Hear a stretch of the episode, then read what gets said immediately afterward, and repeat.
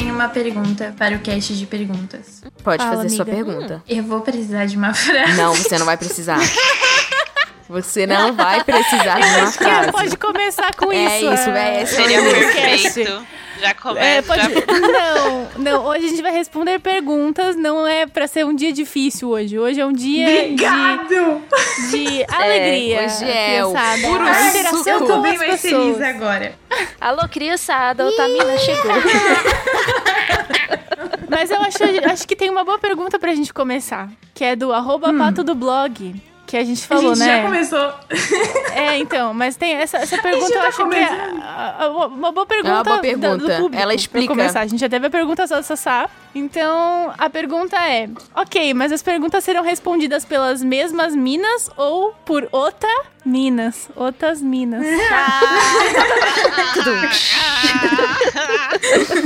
O- É, Muito acho que vão ser essas mesmas. É, então, o arroba pato do blog é um colega conhecido já de todas as pessoas. Ele sempre traz muitas piadas maravilhosas Ele pra é. gente. Então, eu queria agradecer ao, ao amigo. Obrigada pela contribuição ao Abençoado cast. seja. Isso parece muita piada da formiga. Vocês lembram? Sim! É outra formiga. Da fu... fu que formiga? Outra formiga. Eu sou outra. Outra o quê? Outra Que formiga. bonitinho.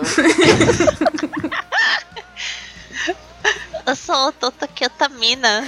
Ai, Ó, tá cara. igualzinho. Mas quem nunca ouviu isso, né? Quando falou que é uma outra mina. Nossa. Ah, É, outra mas mina. é fofinho, pelo menos tem tudo a ver com a gente. Essas perguntas não vão ser respondidas nem pelas mesmas minas e nem por otaminas. Elas serão respondidas por. Gatos derrubando coisas em minha casa. Serão respondidas por. Arrotaminas! Yeah! Pronto. Perfeito. Digno de um Oscar, a melhor entrada.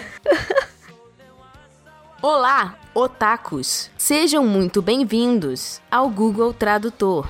Esse será um cast de Otaminas Responde. Por quê? Porque a gente não aguenta mais ter que ter opinião sobre as coisas, estudar sobre as coisas, e ler coisas, e ver coisas. No meio de uma pandemia. Então a gente resolveu se juntar e pedir pra vocês perguntarem vários troços nas redes sociais. E a gente só vai curtir o momento e responder esses troços. E a gente espera que vocês curtam também. Porque tá chato, né, o mundo? Então vamos ser felizes junto, é nóis. Obrigada. Vamos se divertir, é isso aí. Ai, eu tô feliz, não preciso de uma frase. Ai, eu tenho que O ser a de pessoa. fundo. Meu Deus, Que isso? é o gato. É o Essa é a minha gata. Não é, É a sua? pipoca. É a minha pipoca tá em gata. paz. É a minha. É a gata que mija. Gente, vamos falar quem tá no cast, né? Oi, eu sou a Tati. É ah, isso. tá. Boa! É só amor. Né? Eu sou a Oi, Ritinha. eu sou a Oi, eu sou a Sassá. Joe. Bom dia. Tá bom, assim, vocês sabem, né, quem que é Otaminas? É um Otaminas respondendo perguntas.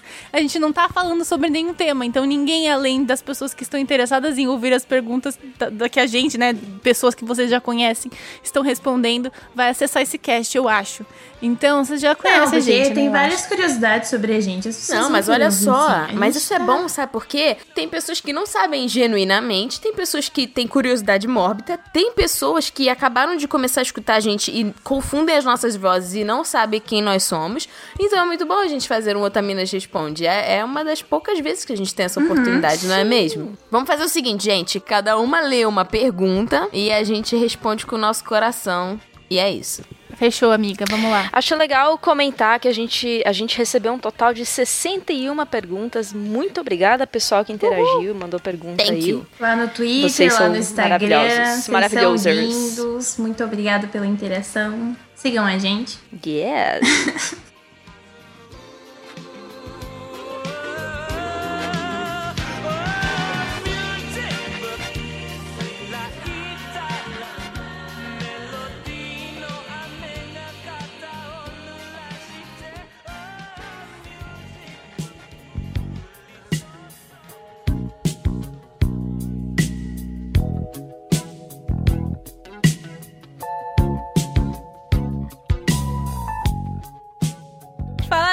sejam bem-vindos ao Recados. Motinha na área, Dig Joe, Dig J. Dig Joe, diguei. É meu primeiro recado? Não sei, não importa. Vamos focar no presente, vamos focar no futuro e vamos focar nos recados maravilhosos que recebemos via e-mail.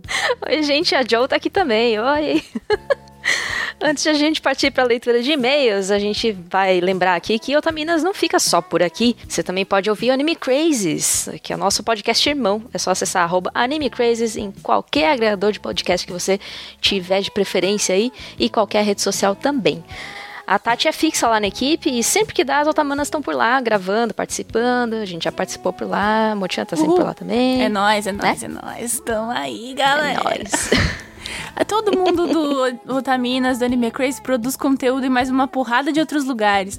Então, assim, não tem como ficar sem a gente. A gente sempre vai aparecer pra encher o saco ou pra alegrar o dia de vocês, dependendo do que você achar de tudo que a gente faz, não é mesmo? Quando menos esperar, tudo demo- a gente aparece. Exatamente. Democracia, minha gente. E você também pode apoiar a gente para ajudar na produção da Otaminas, é, participando da campanha de financiamento contínuo que tem no PicPay e no Apoia-se. Você ajuda nosso projeto a, a crescer cada dia mais, contribuindo com um pouquinho. 15 kawais já é um bom começo. Inclusive, a gente queria agradecer os nossos apoiadores que entram no nosso grupo privado do Telegram e já estão interagindo com a gente. Isso, eles entraram lá no picpay.me barra otaminas ou no apoia.se otaminas, contribuíram e já estão lá participando no nosso grupinho exclusivíssimo com todos os apoiadores, toda a produção e todas as otaminas. Vamos aos agradecimentos. Então, um grandíssimo muito obrigada para Adélia Metz, Alexandre Nunes, Anderson Corte, André Luiz, André Luiz Alves, Augusto Castanheira, Bárbara Rosa, Beto, Bruno Teixeira, Camila Ribeiro, canal Dicas de Cosmaker, Di para Campos, Diego Alves Lima, Edith Garcia, Elizabeth Aguiar, Érica Urakawa, Fausto Felipe, Felipe Peixinho, Felipe Pinheiro, Fernanda Marques, Gabriel Avelar, Gabriel Serro, Gabriela de Saboia, Heloísa Canali, João Oliveira, José Rosé, José Veríssimo, Júlio Godóis, Leonardo Lacet, Luan Luiz, Luan Sauer, Lucas, Lucas Kevin, Lúcia Lemos, Ludmila Nazaré, Luiz Fonseca, Maria Luísa Moita, Mariana Souza, Mariane Moraes, Marisa Cantarino, Marli Cantarino, Matheus Lima, Maiara, Miloca, Pablo Jardim, Paloma Lourenço Barreto, Pedro Henrique Marques, Rafael Medeiros, Rafaela Cavalcante, Raul Rocha, Richard Kazuo Serikawa, Roberto Leal, Rodrigo Pereira, Thaís Borges, Thalita Lima, Tainara Quércia, Thiago Maia, Tortelli e William Kurosawa. Caramba, amor, respira fundo, bebe um gole d'água, porque olha quanta gente. Muita gente! Muito obrigada, gente! Obrigada. E lembrando que eles já receberam cast extra e antecipadamente e também receberam mimos da Dona Dolce, porque nós temos mimos agora também para os nossos apoiadores. esse, esse grupo é composto pelos apoiadores que contribuem com valores a partir de 15 kawais. Lembrando que para participar é só acessar picpay.me barra otaminas ou apoia.se barra otaminas. E sobre esses mimos, durante todo o ano de 2020, o Otaminas terá uma parceria com a Dona Dolce. A Dona Dolce é uma marca criada por duas amigas que resolveram unir a sua criatividade e a paixão por papelaria para criar algo único, que pudesse encaixar a vida das pessoas e ajudá-las a se organizar. Desde 2010, elas desenvolvem produtos fofos e com funcionalidade, desde os mais variados tipos de planners até cadernos e scrapbooks. Através da internet, além de levar tudo isso para todo o Brasil, elas encontraram uma forma de compartilhar dicas de organização e criar uma comunidade, né? O arroba time Dona Dolce, para falar sobre tudo que envolve o universo apaixonante da papelaria. E elas criaram um planner otaku que todos os apoiadores do Otaminas recebem, com folhas temáticas de vários animes e áreas de planejamento de animes, mangás, dramas, cosplay e games também. Tudo para os nossos apoiadores se organizarem ainda mais nas otaquices. Que demais. E ó, é ó, cada coisa linda. Sim! Vale a pena seguir elas lá nas redes sociais. A arroba Dona Dolce Loja. É dona com dois N's. Isso. E Dolce com C. Isso. Dolce italiano. Dolce, é mo- Italiano. Dolce italiano. E a gente também tem uma caixa postal. Porém, como estamos mo neste momento vivendo uma pandemia e recomendando para todo mundo hashtag ficar em casa, a gente Sim. não vai divulgar a nossa caixa postal. Sim. Que é pra ninguém sair de casa pra ir no correio, que é pra ninguém sair de casa pra ir buscar as coisas na caixa postal também, porque eu preciso ir lá. Sou eu que vou. Exatamente. Então, assim, por mais que a gente ame receber cartinhas, mimos, desenhos, até cereal, Ritinha já ganhou cereal. É verdade. Nesse momento, fique em casa, tira uma foto do, do que você quiser mandar pra gente, manda por e-mail mesmo. Aí depois Sim, você manda pra por gente. Quando tiver tudo liberado. Quando o Atila bater na nossa porta e falar, ó, oh, pode sair de casa. Sim. e se você tá ouvindo esse podcast e a, a, pandemia já acabou, você tá lá no futuro e a pandemia já acabou, é só acessar nossas redes sociais para ver direitinho as informações que tá lá. É isso aí. Arroba Otaminas em tudo que é lugar. E sempre você pode, claro, mandar um e-mail sobre o tema do programa ou sobre qualquer coisa que você quiser. Manda pra gente podcast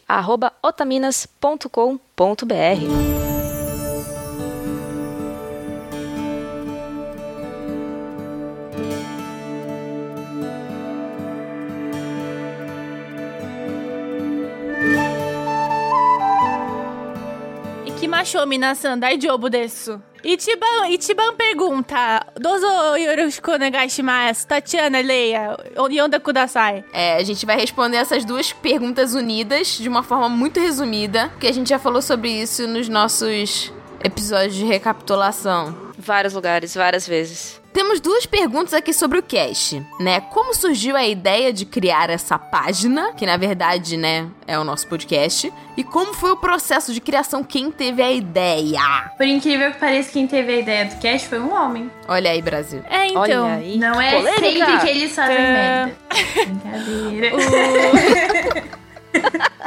Brincadeira. Brincadeira. Posso resumir? Mas nem tanto, mas enfim. Enfim! Pode. o Otamina surgiu como um projeto do Anime Crazes, que é do Renaners, nosso amigo brother. Aí a gente foi unida por acaso do destino e somos melhores amigas hoje. E é isso.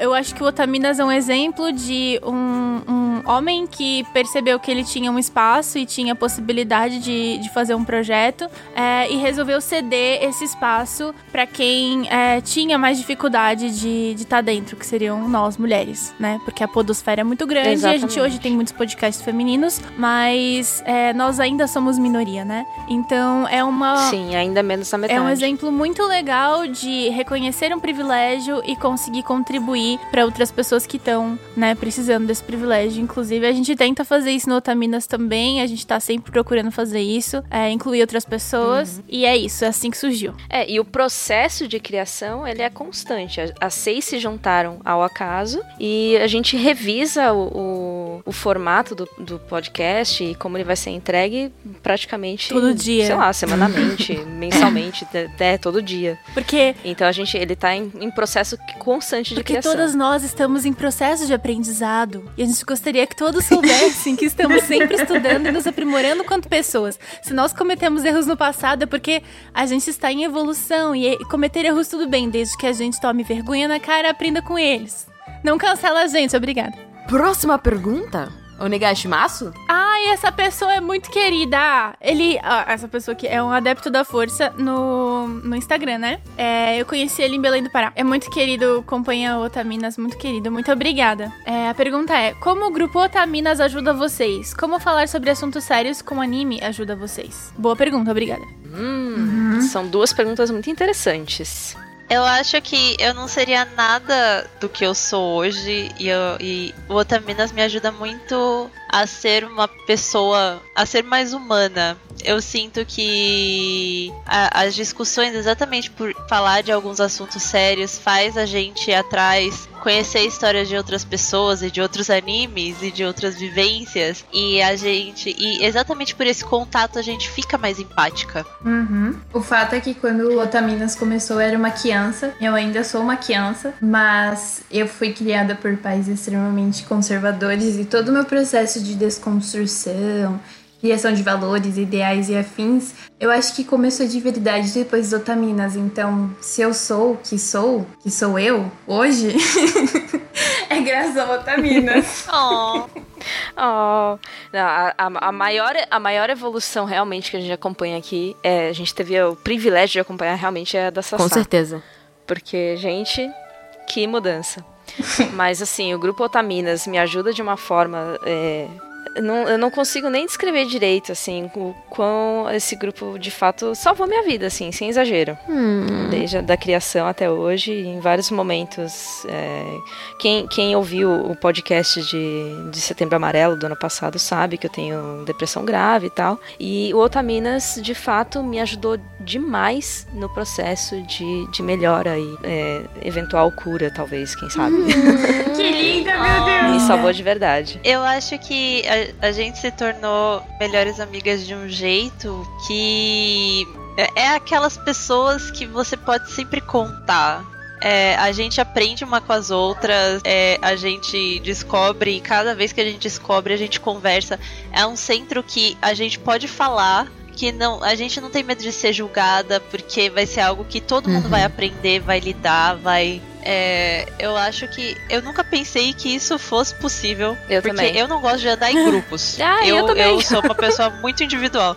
Eu gosto de sair com uma ou outra pessoa hum. e outra Minas é o primeiro grupo que eu não me sinto incomodada. Hum, porque é. a ponto... Eu sinto como se fosse tipo uma família, sabe? Todas uhum. nós somos irmãs de alma, de espírito. família é, é, família. É, é, pra mim é, é, mais, é mais família porque eu tenho uma relação meio ruim até Pra mim também, e, totalmente. E, assim, é o que uma família deveria ser, né? É, também. Com, a, com é, esse, esse acolhimento. É print perfeito do que uma família deveria ser. A gente conseguiu criar um espaço seguro para crescer juntas. Sim uhum. para se acolher. Eu acho que essa é a essência do Otaminas, sabe? Tipo, o Otaminas é um espaço seguro de debate, aprendizado e acolhimento. E eu acho que as pessoas Sim. que escutam a gente também sentem isso, assim, pelos apoiadores, pelos e-mails que a gente recebe. Uhum. Sim. Ah, com certeza. É a Sim, nossa intenção. Isso que eu ia falar, que os e-mails é muito gostoso isso, de você ver que as pessoas estão interessadas em, em aprender com a gente, junto com a gente. Então, as perguntas que vêm nos e-mails, os questionamentos, os desabafos, é muito é muito bom você receber, as pessoas uhum. confiarem uhum. em você, essas palavras, a gente poder devolver de um jeito. É, e os debates são muito enriquecedores também, né? A gente sempre aprende, é um aprendizado constante. É, e eu mesmo. acho que Sim. isso daí já responde a próxima pergunta também, que é qual é qual a sua maior realização com Otaminas? Pelo menos para mim, a realização com o projeto é conseguir ter esse ambiente é, bom, né, de debate com outras pessoas, de respeito sempre é, de diálogo. Então, nós estamos sempre dispostas e abertas para qualquer tipo de abordagem e de conversação. Então, eu acho, eu acho que construir isso, principalmente no momento difícil em que a gente está, é, é, uma, é uma conquista, é uma realização. É, e acima de tudo, respeito. Eu acho que a gente conseguiu um nível de respeito um com os outros que eu, eu também nunca vi antes. no sentido de que a gente se respeita, a gente ouve umas às outras. E isso foi algo que eu aprendi, na verdade, também com o Otaminas. Hum. Porque eu guardo muita coisa para mim. Então, para mim, acaba sendo muito difícil eu, eu sentir que eu consigo desabafar. E quando e para mim, chegar nesse ponto, eu acho que é a maior. É também uma das maiores realizações. Uma das coisas que eu mais gosto. Cara, o Otaminas, ele foi um projeto que ele une pessoas, assim, de uma forma muito doida. Era isso que eu ia falar. Ele uniu a gente, mas aí eu até comentei com a Jojo.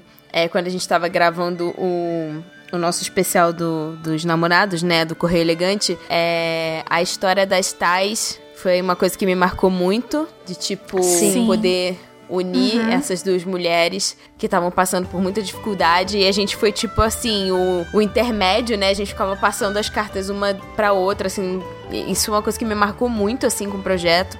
Vários e-mails que a gente recebe muito sim. de pessoas que estavam em crise é, pessoas que estavam com uma depressão muito profunda e que, quando escutavam os nossos podcasts, a crise melhorava. Cara, isso é uma coisa muito doida, porque assim, é, me mostrou que o projeto não é só, não é só um podcast que fala sobre esses assuntos, mas realmente é, é, um tipo de cura, assim, momentânea, mas que faz o momento da pessoa é, se elevar de alguma forma, é, ela se sentir acolhida, é, ela sentir que ela tem amigas, ela sentir, sabe?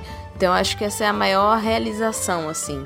E fora que Assim eu como é pra um gente, marido, né? Uhum. E esquecer os problemas, né? Uma, uma grande realização é tocar a vida de tantas pessoas, assim, e numa, numa é, amplitude tão grande de idades, porque a gente pega público de, de pessoas bem jovens até pessoas mais velhas, bem mais velhas do que a gente e tal, e, e- e pessoas, a gente recebe e-mails da, Gente da- que da tem galera filho. contando relatos e tal, Sim. gente com filhos que ouve a gente pra, pra praticamente, entre aspas, se aconselhar com a gente e tal. Na criação. Gente, a gente tá parti- participando da criação de, de pessoinhas, É, sabe? é Isso incrível. é, Tenho- é uma baita de uma realização. Eu não tenho nem e uma responsabilidade isso. enorme também.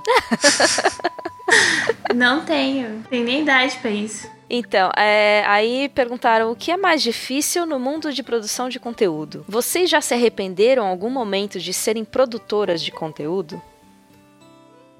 Eu acho que esse crash, ele é a resposta, né, dessa, dessa desse questionamento que a gente tem produzindo Dessa conteúdo. dificuldade. é. Sim, porque já são alguns Sim. anos juntas, a nossa dinâmica já mudou de várias formas. É, Produzir conteúdo sozinho já é difícil, produzir conteúdo em grupo é mais difícil ainda, porque são seis mentes pensantes. É, ainda tem né, a editora, ainda tem o Renan ajudando a gente, então assim, são muitas pessoas participando do projeto, algumas pessoas que às vezes têm posicionamentos diferentes, estão passando por momentos diferentes da vida. É, o mundo que a gente está vivendo nesse exato momento está sendo muito desgastante para todas as pessoas, inclusive produtores de conteúdo. E é difícil às vezes você, tipo, você ter que ter assunto, você ter que ter conhecimento, e eu sinto que como mulheres a gente tem que se provar mais, sabe? Então acaba sendo mais desgastante. A gente tá usando muita energia mental para tentar se manter minimamente sã no mundo que a gente está inserido nesse momento. Então, separar um pouco disso para criar eh, conteúdo, para inventar coisa para falar, para pesquisar, para aprofundar os- nos assuntos e falar coisas sem, sem falar besteira, que é muito importante, é, acaba sendo mais difícil. Mas eu acho que a, a parte mais difícil de, de produzir conteúdo é essa, é essa, se manter sempre ativa e inventando e, e- e- se aprofundando nos É, assuntos. Eu vejo que a gente no Otaminas leva muito a sério a responsabilidade que a gente tem com o que a gente está produzindo e com o público que está recebendo essa mensagem. É, Vídeo a resposta anterior que a gente Sim, deu, né? Então, a gente sabe que é, a, gente, a gente realmente vê o público como pessoas, como indivíduos. E a gente sabe o que pode ou não afetar. Tanto que a gente tenta, a gente trata de temas delicados, né? Muito, muito delicados e que podem é, até causar algum tipo de risco, né? Para o ouvinte, caso esteja num momento delicado da vida também. Então a gente se preocupa em abordar de uma forma é, responsável justamente por isso. E esse trabalho é, não é um trabalho fácil. É, é um trabalho de muita pesquisa, é um trabalho de muito, muita saúde mental, muita saúde emocional. é, e é uma coisa que às vezes a gente não tem pra gente, né? Então, é, É. produção de conteúdo é, é uma coisa que eu eu sempre é, reforço e eu sempre comento sobre o quão é, importante é a gente falar coisas com responsabilidade e como a gente procura é, li- é, lidar com otaminas com isso. Então tem algumas escolhas que a gente faz no projeto ou algumas, alguns posicionamentos que a gente demora a, a tomar porque a gente quer fazer a, a abordagem correta, uma abordagem que realmente vai ser uma solução, que não vai ser mais uma coisa para prejudicar é, o entendimento sobre um, um determinado assunto, né? E a gente precisa dessa, desse cuidado. Eu acho que para mim isso é a maior responsabilidade de produzir qualquer conteúdo, é a maior dificuldade e, e demanda aí muito trabalho. Então é, a gente agradece quem nos acompanha, quem percebe isso, mas fica aí também uma, uma sugestão para vocês é, com relação a todas as pessoas que vocês acompanham, né? Com relação a essa responsabilidade, porque cada dia mais a gente está sentindo a necessidade de, de consumir e de, de só essas, essas, essas fontes, né, que são de fato responsáveis com o que estão falando. Porque tá, o mundo tá caótico e tá difícil, principalmente por conta desse tipo de irresponsabilidade, ao meu ver, né? Então a gente é bem Sim. crítica com relação a isso. É, eu acho que esse cast também acaba sendo é, essa resposta porque a gente tinha outro cast planejado e o assunto não estava, no caso, a gente não estava organiza, organi conseguindo organizar de um jeito que viesse é, dessa maneira, né? Sim, Sim. É, com essa responsabilidade. Uma mensagem que a gente conseguisse passar com essa responsabilidade. Então, exatamente para não lançar algo que pudesse vir a ser um, um desfavor. Sim a gente optou por essa por esse cast mais light pra também e acabou sendo a melhor escolha que a gente teve. pra, pra quem tá ouvindo pra gente, né? A gente faz isso, a gente faz isso uhum, com muitas é pautas, gente, né? De, de, de, Porque a gente tem muitas ideias de muitos assuntos que são interessantes de falar, só que não dá para falar levianamente Sim. sobre os assuntos. Eu vou trazer de novo o cast sobre depressão aqui, que ele ficou um ano uhum. parado uhum. para amadurecer, para aprofundar a pauta, para a gente se sentir seguras o suficiente para lidar com o assunto sem é, machucar pessoas da melhor forma possível. Então tem que ter essa responsabilidade por trás, senão não, é, você não produz conteúdo, você produz, sei lá, panfletinho, é, não sei. Não, não é produção, não, é, não, é, não é conteúdo, né? É nada. É, é nada, exatamente. Ah.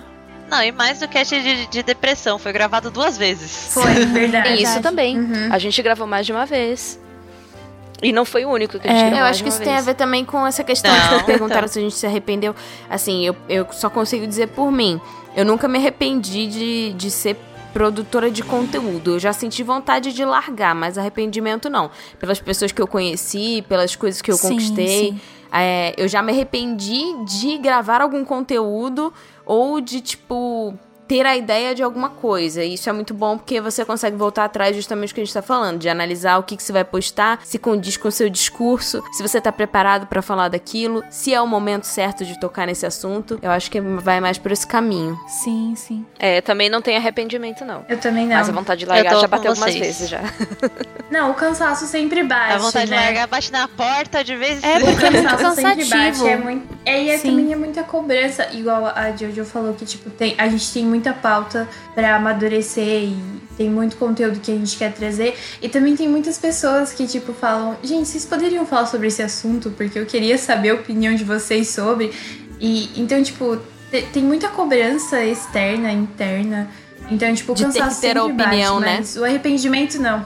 É, entendeu? Mas o arrependimento não, porque até o que a gente já falou, tipo, as pessoas, as respostas, os e-mails, os abraços que a gente recebe, é, é gratificante, sabe? Faz isso valer a pena.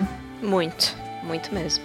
Próxima pergunta é: quais os outros projetos vocês acumulam junto com o Otabidas? Otabidas. Otabidas. Projetos pessoais, no caso, né? Porque Quem o Otaminas é tipo o nosso projeto coletivo, mas cada uma tem seus próprios projetos e vidas. Uhum, todos é temos isso, né? projetos né? individuais. Isso, é exatamente. Até, é até legal pensar nisso. Mas sempre acaba pulando uma Otamina aqui e ali, né? Eu acho isso muito gostoso. É, o quanto a gente consegue se encontrar tanto em, por exemplo, nos podcasts do Anime Crazes, é, nós temos projetos pessoais. Por exemplo, eu tenho tapioca, o é. mel. Aí nisso a gente já conversou de uma musiquinha. Então são coisas que acabam. Sempre, sempre dropa uma outra mina por aí. Projeto uma da outra. É, gente, às vezes a gente traz umas otaminas também, que nem eu tenho, eu participo de um outro podcast chamado Tricotando, e eu já levei, por exemplo, a Tati Sim. pra ir lá. Uhum. A gente falou de Baby Metal. Porque eu fiz questão dela ir lá. a gente falou de Baby Metal, e assim, sempre que surge algum assunto, eu já começo a maquinar quem que eu posso chamar das otaminas. então, se vocês ainda não foram chamados, vocês vão ser chamados em algum momento, tá? Preparem-se. Mas, é, fora isso, é, eu tenho muita coisa coisa que veio depois que eu entrei no mundo do podcast, né, lá no, no comecinho de 2018, é, que, tudo em função do, do Twitter, né, que surgiu, então teve o Tricotando, teve a Biblioteca das Ancestrais, que é um projeto super bacana de RPG, é, com mestras, somente mulheres narrando, então, recomendo também buscar isso daí. Eu não estou participando ativamente, mas eu fui uma das fundadoras.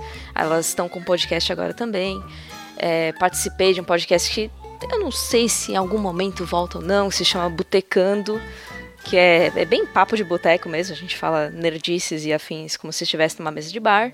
E mas enfim, questão questão de podcast, eu fui primeiro porque eu sou a que menos tem projetos assim dentro do mundo otaku. Fora do Otaminas, eu participo fixa no Anime Crazy, então todas as coisas que aquele bando de malucos inventam, eu acabo entrando também. é, mas então são os dois podcasts que eu participo. Fora isso, eu tenho, eu comentei até hoje, é, eu, eu meio que tô voltando a me reconectar com essa energia é, do meu ateliê de encadernação, se chama Grimório Ateliê. E agora que eu me mudei, eu tô arrumando a casa, tô arrumando o ateliê, então em algum momento da vida, é, sigam lá no Instagram que eu vou retomar. É, eu fiz os cadernos daquela novela medieval da Globo, Deus Salve o Rei. E foi um, tra um trabalho que eu gosto muito de fazer, eu faço os livros à mão. E além disso, eu e a Vicky a gente entrou para esse mundo de podcast porque a gente já fazia as lives na Twitch e o canal é Vitaminas Stream. E foi é, ao acaso, né? Todo mundo pensa, ah, vitaminas porque são otaminas. A Vi Tati, que são as otaminas, né? Tipo, mas o Vitaminas existia antes, né? Porque era tipo Vi de Vitória, tá de Tati, Minas, porque a gente. Minas, era, e era isso. E a gente queria fazer uma mistureba de jogar, desenhar e etc. Então veio aí a ideia. É, por conta da, da viagem da Vicky e dos fusos, a gente não conseguiu mais fazer. Calhou no tempo que eu tava procurando apartamento. E aí eu dei uma pausa. Mas esse ano eu também vou voltar a fazer live. E é isso. Bom, além do podcast, tenho uma página no Instagram onde eu falo sobre animes. Eu escrevo análise, faço uns memezinhos lá bonitinho, falo de Husband e Waifu mais que tudo na vida, gravo muitos stories, faço template, gamezinhos. Se chama otaku com W de W e otaku de otaku. E é basicamente isso, tipo, lá eu falo sobre as coisas que eu gosto. E tipo, Tem é curioso sorteio. porque eu me dedico de. Tem... Ah, é verdade, gente. Às vezes as Tem lojinhas me chamam pra fazer sorteio. Ai, gente, para, vocês também. Enfim, sim. Às Fala vezes... do grupão, Sayumi. Eu vou falar. Fala calma, do grupão? Calma, É, eu vou falar. Às vezes rolam sorteiozinhos com lojinhas e outros parceirinhos que eles chamam, a gente faz sorteios e são muito divertidos. E também agora comecei com essa saga de grupões no Telegram, que é basicamente tipo assistir animes em grupo. Tipo, eu escolho um anime e eu lanço o link nos stories do Instagram. E a gente faz um cronograma pra assistir aquele anime em determinado tempo. Então, tipo, o último anime que eu assisti agora foi o Yu Hakusho. E a- o pessoal falou, eu quero assistir Yu Hakusho em um mês. E aí a gente fez um cronograma de assistir quatro episódios por dia, todos os dias. E aí a gente conseguiu terminar Yu Yu Hakusho em um mês. E tipo assim, a gente define o cronograma e você pode assistir no momento que você quiser. Tipo, do seu dia, você é livre pra assistir sozinho na sua casa, de boa. Mas tipo assim, o momento do dia, no caso de Yu Yu Hakusho, das seis e meia até as sete e meia, a gente comentava sobre os acontecimentos dos episódios. Então, tipo, é pra aquelas pessoas que falam, nossa, eu queria tanto assistir esse anime, ou nossa, eu assisti esse anime e não tenho com quem comentar. E, tipo, acabou virando, tipo, um negócio mu- muito maior do que eu imaginei, porque tem muita gente que vem querendo participar e, tipo, tem uma lista enorme agora de grupões pra fazer também. E é muito gostoso porque as pessoas falam: Nossa, eu não tinha com quem comentar animes e agora por causa dos grupões eu fiz esse amigo aqui. E aí, mesmo depois do grupão, eles mandam contato e ficam falando sobre animes. Ah, é tipo Sei lá, nossos tá sendo- apoiadores. Que lindo. E Ah, tá sendo minha salvação nessa quarentena e, tipo, tá a sendo Sayumi é muito um, divertido. um Orkut.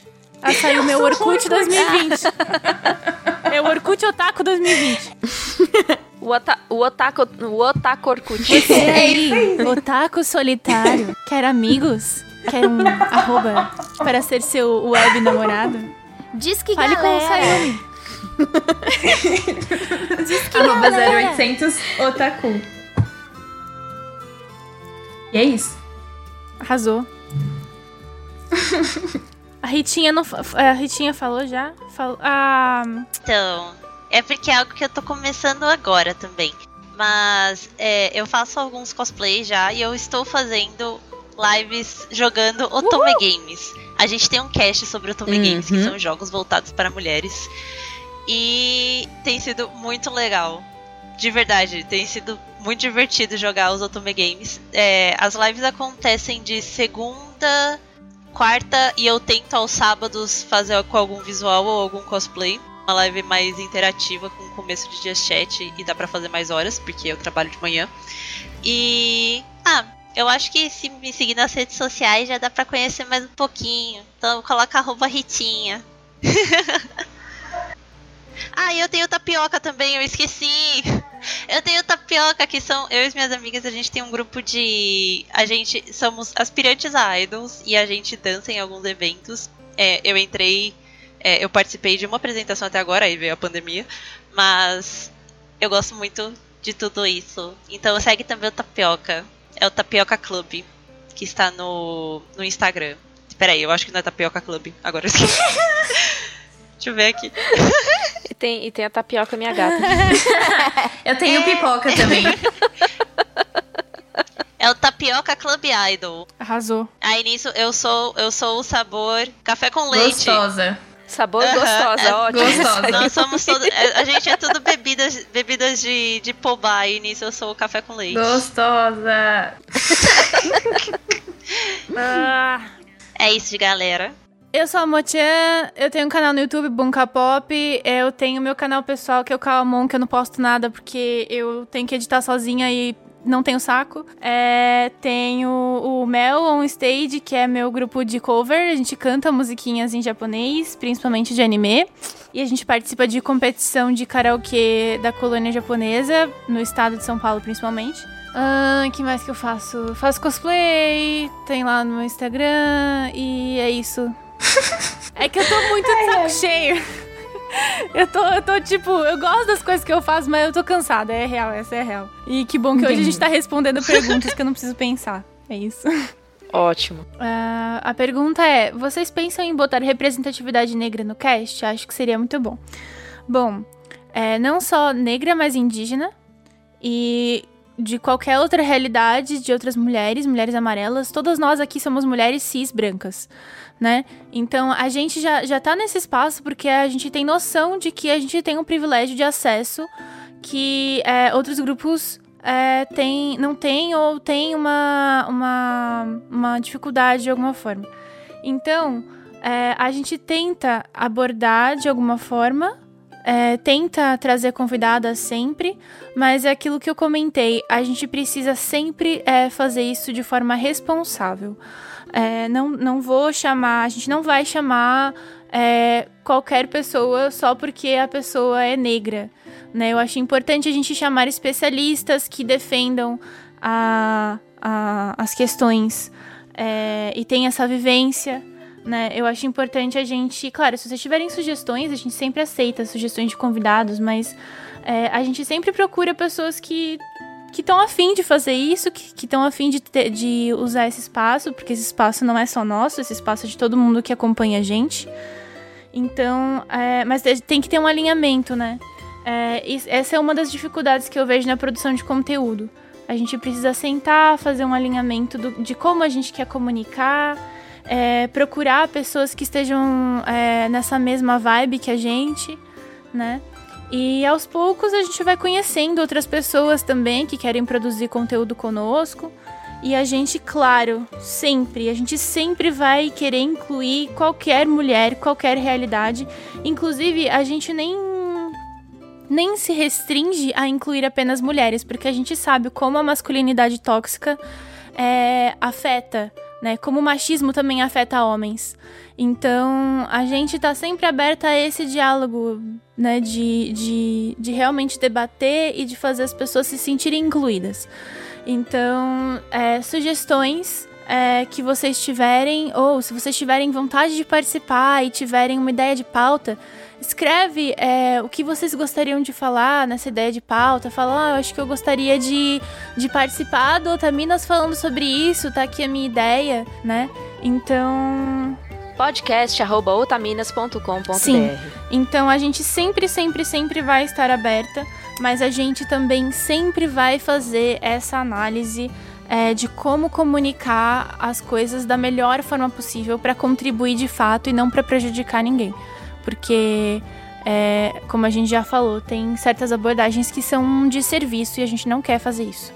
E uma outra resposta para essa pergunta seria assim: a gente não está procurando uma sétima otamina. Então essa representatividade, quando ela vier, vai vir em forma de convidadas. Sim. É, a gente é, a gente até entende, assim, eu pelo menos entendo. Já nos cobraram de ter participantes fixas é, que são mais diversas, né? Mas é, a questão aqui é a gente trabalha pra caralho. E a gente, se, a gente confia uma nas outras. E é muito difícil, no ponto em que a gente tá agora, é, incluir outras pessoas nessa dinâmica de, de organização de projeto é, de uma forma fixa. Eu acho que se acontecer, vai ser natural. A gente vai chamar uma vez, vai chamar duas, três, e aí a pessoa naturalmente vai acabar ficando. Se acontecer, de forma natural. É, uma das coisas que a gente sempre fala é que, por exemplo, a Liz, que já participou de três episódios nossos, no nosso coração ela é uma otamina. É, mas ela não tem a responsabilidade sim, sim. que uma pessoa fixa da equipe tem. Porque eu não sei se, se vocês, tipo, é, tem essa, essa visão, mas não é simplesmente gravar o podcast. A gente tem diversas, é, diversos papéis que tem que ser feitos aqui, é, muita pesquisa, é, disponibilidade de tempo, responsabilidades, é, cada uma cuida de uma coisa e, e assim, se fosse uma pessoa só pra fazer tudo, a gente não daria conta. Com seis, às vezes, a gente não dá conta. Então é muita coisa. Não significa que a gente não espera é, que uma próxima pessoa que se envolva com a gente queira. Se tiver, em algum momento, foi como a Mo disse, vai ser de forma natural. Alguém, alguma mulher que seja convidada, que participe, vai ter essa química com a gente, como a Liz tem, e vai ter essa vontade de, tipo, se inteirar no projeto de forma estrutural. De tipo, ah, eu quero pesquisar pelas. Eu quero, tipo, realmente me envolver é, no, no núcleo do projeto. A gente, inclusive, já fez convites a outras mulheres para serem convidadas é, no Otaminas e por conta de agenda, por um monte de coisas, não rolou. E faz parte. Então, assim, às vezes nem todo mundo que a gente queria que tivesse com a gente tá, mas tudo bem, não tem problema. Sim. Outra coisa, é, quando a gente começou o projeto, na verdade, eu ia ser só uma convidada. Mas Sim. eu. É verdade, eu falei, tem isso Eu também. falei, gente, eu quero ficar no projeto, vocês me aceitam?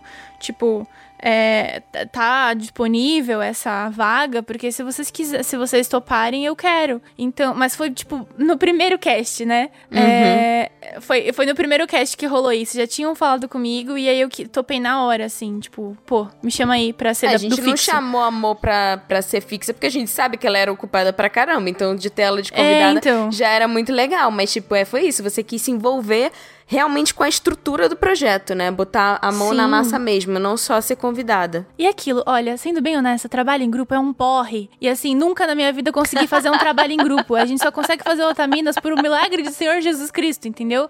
Então, é, é muito difícil fazer trabalho em grupo. A gente às vezes se estapeia, gente, com amor. É. Mas a gente às vezes se estapeia. Então, é, é muito é difícil pensar em é trazer membros fixos quando até a gente tá meio perdido às vezes. Que a gente é stalkeada por Jesus. Mas é exatamente isso que não dá pra gente simplesmente colocar uma pessoa nova quando o ritmo já tá indo bem. E falando também das participações de que a gente fala de trazer é, meninos para os casts, no caso a gente só não trouxe ainda porque queremos trazer, queremos dar primeiro essa visibilidade para mulheres que ainda tem muitas que estão apagadas no mercado. Sim. E quando a gente for incluir, vai ser com contexto. É, não significa tipo, ah, a partir desse momento o Otaminas vai, vai aceitar homens para todo sempre. Não. Quando a gente tiver o momento certo, a gente vai chamar. A gente já tem um episódio é, na nossa mente para que isso aconteça em algum momento. E a gente vai chamar pontualmente quando a gente achar que é o momento de chamar homens para fazer parte dessa conversa, para que eles participem no futuro.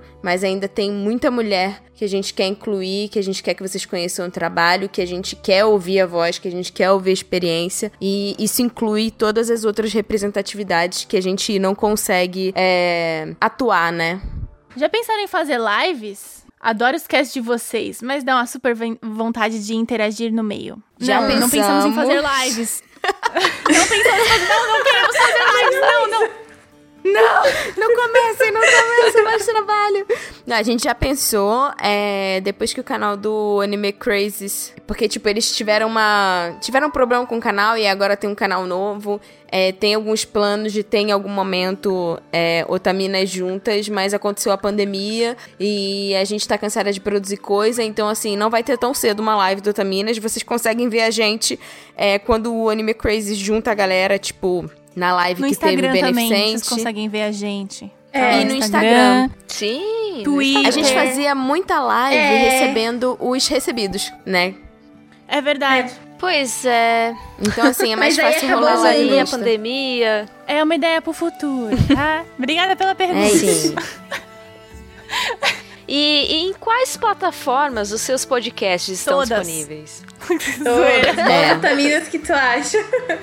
Mas é verdade. É zoeira, Que mas é que é verdade? Todas. Arroba Otaminas. Se você pesquisar, Joga lá que vai ter. pesquisar Spotify, Otaminas, vai tá lá, Deezer. mas- Google Podcasts, iTunes, enfim. E no navegador. Estamos em No todos os lugares. Sim. E a próxima é: alguém da família de vocês ouve o cast? O que eles acharam? Um beijão! Espero que não.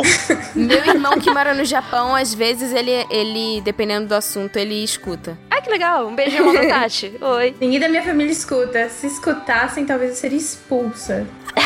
É, eu faço questão nem de divulgar. Eu só falo que eu faço uns negócios aí.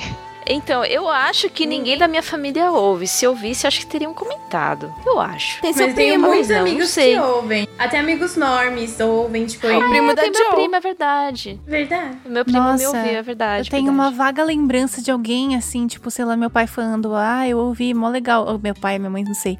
Ah, Mas assim, eu não sei se é verdade ou se eu sonhei. É, eu não falo pras pessoas o que eu faço. É, tipo, quando eu tava no teatro, eu ia fazer a peça, eu esquecia de falar pra minha família que eu ia fazer a peça. Então, essa pergunta, só a família Filho, onde é que sabe. você tá indo de fantasia? E é, É. mãe? Eu esqueci de falar. Se alguém não viu, é porque eu esqueci de falar.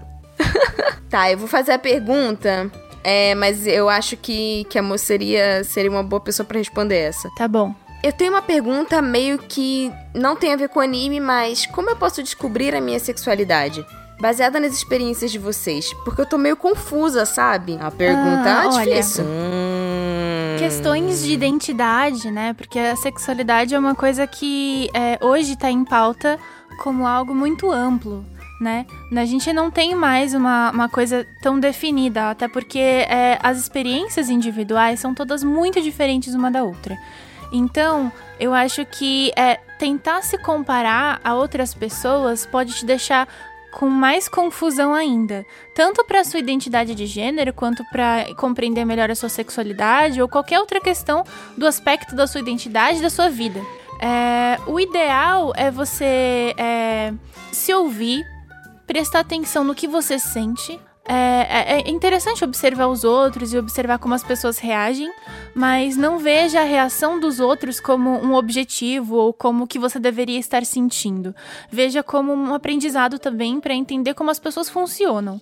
É, se isso funciona pra você, se você se identifica, legal, você descobriu alguma coisa é, que você tem. Se você não se identifica, você descobriu uma coisa que você não tem. Então, é, se ouve, presta atenção em você, no que você sente e não se cobra. Eu acho que se cobrar é, de, de chegar até. De, de se entender, de se compreender, porque outras pessoas já se compreenderam e você ainda não, é muito doloroso. É uma cobrança que é, não faz sentido porque cada pessoa tem seu próprio ritmo. Então se respeita, respeita seu ritmo, as coisas acontecem com naturalidade e, e não tem pressa também. Tá tudo bem. Eu queria só complementar dizendo: experimenta e não se cobra. Sim, sentiu vontade de beijar uma boca? Só- beija. só- não só sentiu, vai. não vai.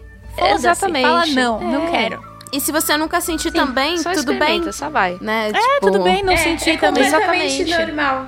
Mas, mas eu Sim. acho também que é interessante as pessoas pesquisarem sobre e entenderem um pouquinho sobre cada uma, porque até hoje, às vezes eu não tô entendida com a minha sexualidade, porque eu fiz alguns posts sobre personagens que representam determinada sexualidade, sexualidade dentro de histórias que não tem foco em romance homoafetivo e afins. E, meu Deus, é realmente muita coisa. E às vezes são coisas muito, muito, muito específicas. E eu fui lendo, eu fiquei tipo assim, meu Deus, será? Talvez. É, e tem a questão, a questão afetiva, a questão sexual, né? Sim, que tipo assim. te- nossa, são tem, coisas meio que. tem muita, muita coisa. É muito, é muito complexo e a gente tem essa necessidade de se rotular e se Sim. enquadrar dentro de um padrãozinho. Sim, Sendo que não existe esse É, padrão. então. A sexualidade é um negócio fluido, gênero é um negócio fluido.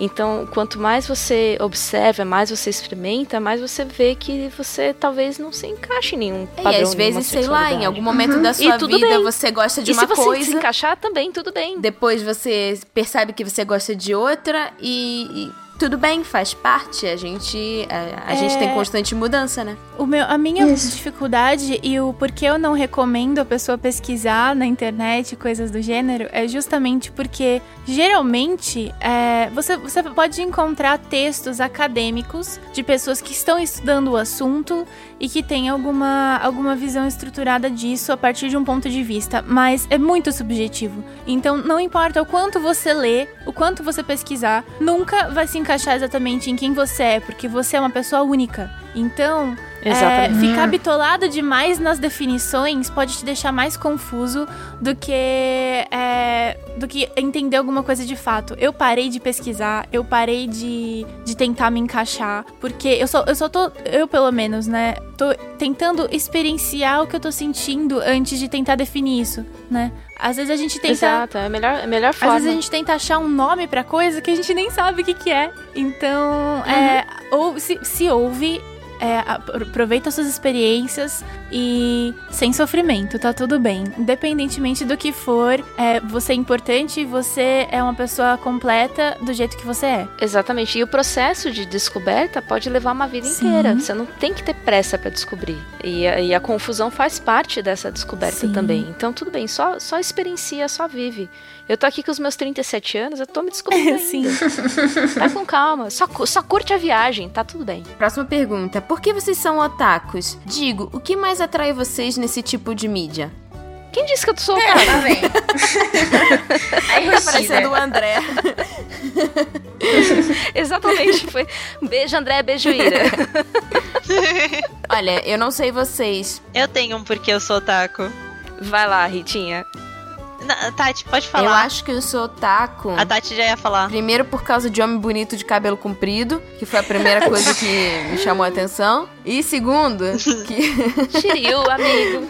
não é segundamente e, e tão importante quanto, é, eu acho que eu sou otaku porque foi a forma que eu aprendi a entender a minha moral com as coisas. Eu aprendi com os personagens, com as histórias e ah, o meu lado criativo foi aflorado e eu me aproximei mais dessa linguagem, sei lá, por causa das cores.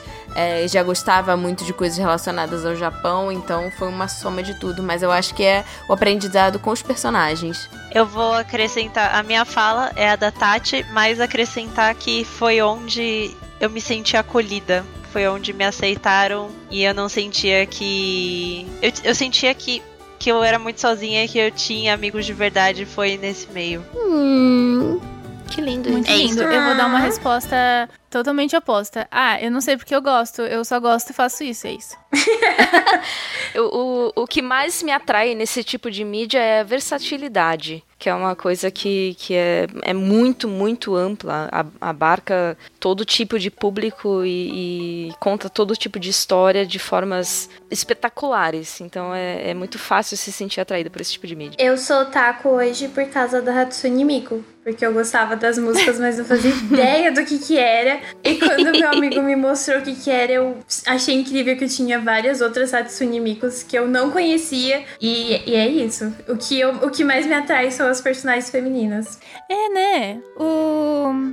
Eu dei uma Não, resposta não. totalmente broxante, mas porque eu não consigo, eu não consigo definir exatamente por que que eu gosto. Eu comecei a gostar quando eu era muito criança. E sei lá, eu só gostava de anime, eu não gostava de outras coisas. E eu não sei por quê, mas tem Isso todos faz os você, né? Tem todos os Tipo, motivos, é, todos os motivos das meninas cabem, mas eu não consigo explicar por que que isso me chamou a atenção quando eu era tipo um, um nada de pessoa, entendeu?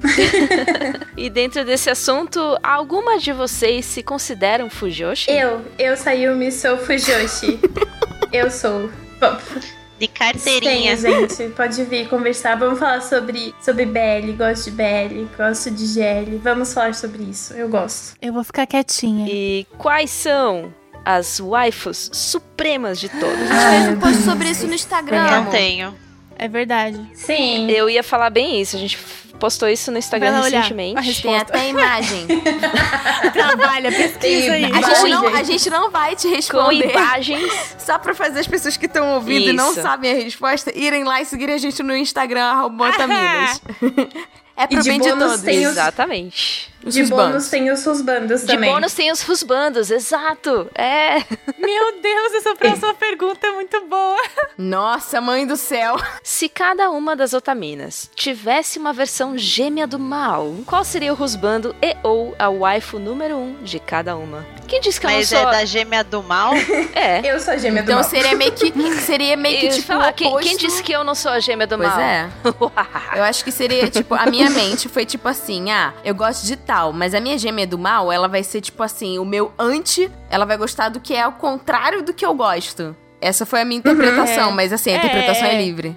Essa É, também foi Então, a por minha. exemplo, Sim. o meu rusbando é o Riei, que é um bad guy. Então, e se Uhum. a minha é o contrário, então seria alguém, tipo assim, muito good guy. Então, Ia ser o seria o Yukito. Porque, mano, ele vira um anjo, entendeu? e ele é muito, muito good boy. É muito errado ter o Yukito como rusbando, na minha opinião, É, assim, acho. eu vou botar sei. o Yui, então. Né? Que tipo assim, é o Yukito, não é? Não, é que parece, pra mim, não sei, não sei, é, é torto. Deixa eu ver. Mas só uma gêmea Que do mal doido. faria isso. Sim, é verdade, Eu, é inter- verdade. eu interpretei a gêmea do mal de tipo, ela gostar de algo que a gente não gosta. Então, tipo, se fosse no caso da Tati, o. O carinha lá de, Tate- de Tate no Yusha seria teu husbando. Meu. Cara, o meu, Tá o meu Ah, o- rusbando, o o meu nossa. rusbando da... ah, Quer dizer, o ruspão... Sim, o O não rusbando seria da minha husbando. versão gêmea do mal seria, sei lá, o Mineta. Nossa, Nossa. É isso. Acho que de todas nós, É. amiga. Né? Porque é o total oposto. É, se, se for que nessa interpretação de gêmea do mal, assim, porque eu interpretei desse jeito, porque a gêmea do mal ela é má, É. entendeu? Nossa, qual o nome daquela menina daquele anime de joguinho? No Game No Life, a protagonista? A Shiro. Tá, se a minha gêmea do mal tivesse uma waifu, seria a Shiro de No Game No Life, com certeza, porque, mano, é muito errado. eu não consigo, eu sinto muito. Eu tenho um Ai, amigo que, que talvez ela esse- é a waifu dele, eu julgo muito. Julgo muito. Se, se eu tivesse uma gêmea do mal, o husband dela seria o Yusu. Eu não consigo gostar. Eu queria ser sua gêmea do mal. Peraí, alguém que.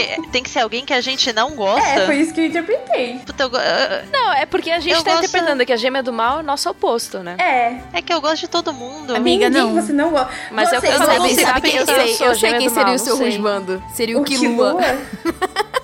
Ai, eu sei o que Lua. Verdade. Verdade. É, Você falou, eu sei que seria seu rusbando, eu já. hum, nossa. É verdade, porque se, se o meu rusbando, se eu pensar que eu gosto do Leório, realmente vai ser o Kilua. Eu lembro dessa treta. Puta merda. Ai, Gabi, Mas é o quilo viveu sabe. adulto, tá? É o quilo adulto.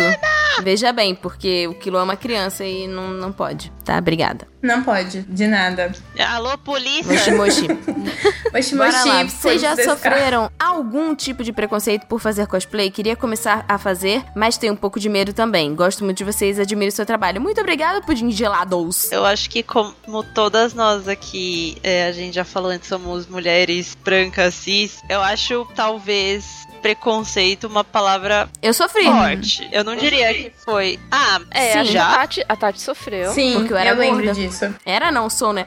Eu sofri mais uma questão de abuso, assim. Não, É que assim- eu- nunca foi preconceito da minha parte. Tem, tem vários tipos de preconceito. Tem preconceito racial, né? Racismo. Tem preconceito gordofobia. Tem preconceito é, porque te chamam de retardado porque você tá usando uma fantasia. Tem, né, capacitista, né? Que é esse o caso.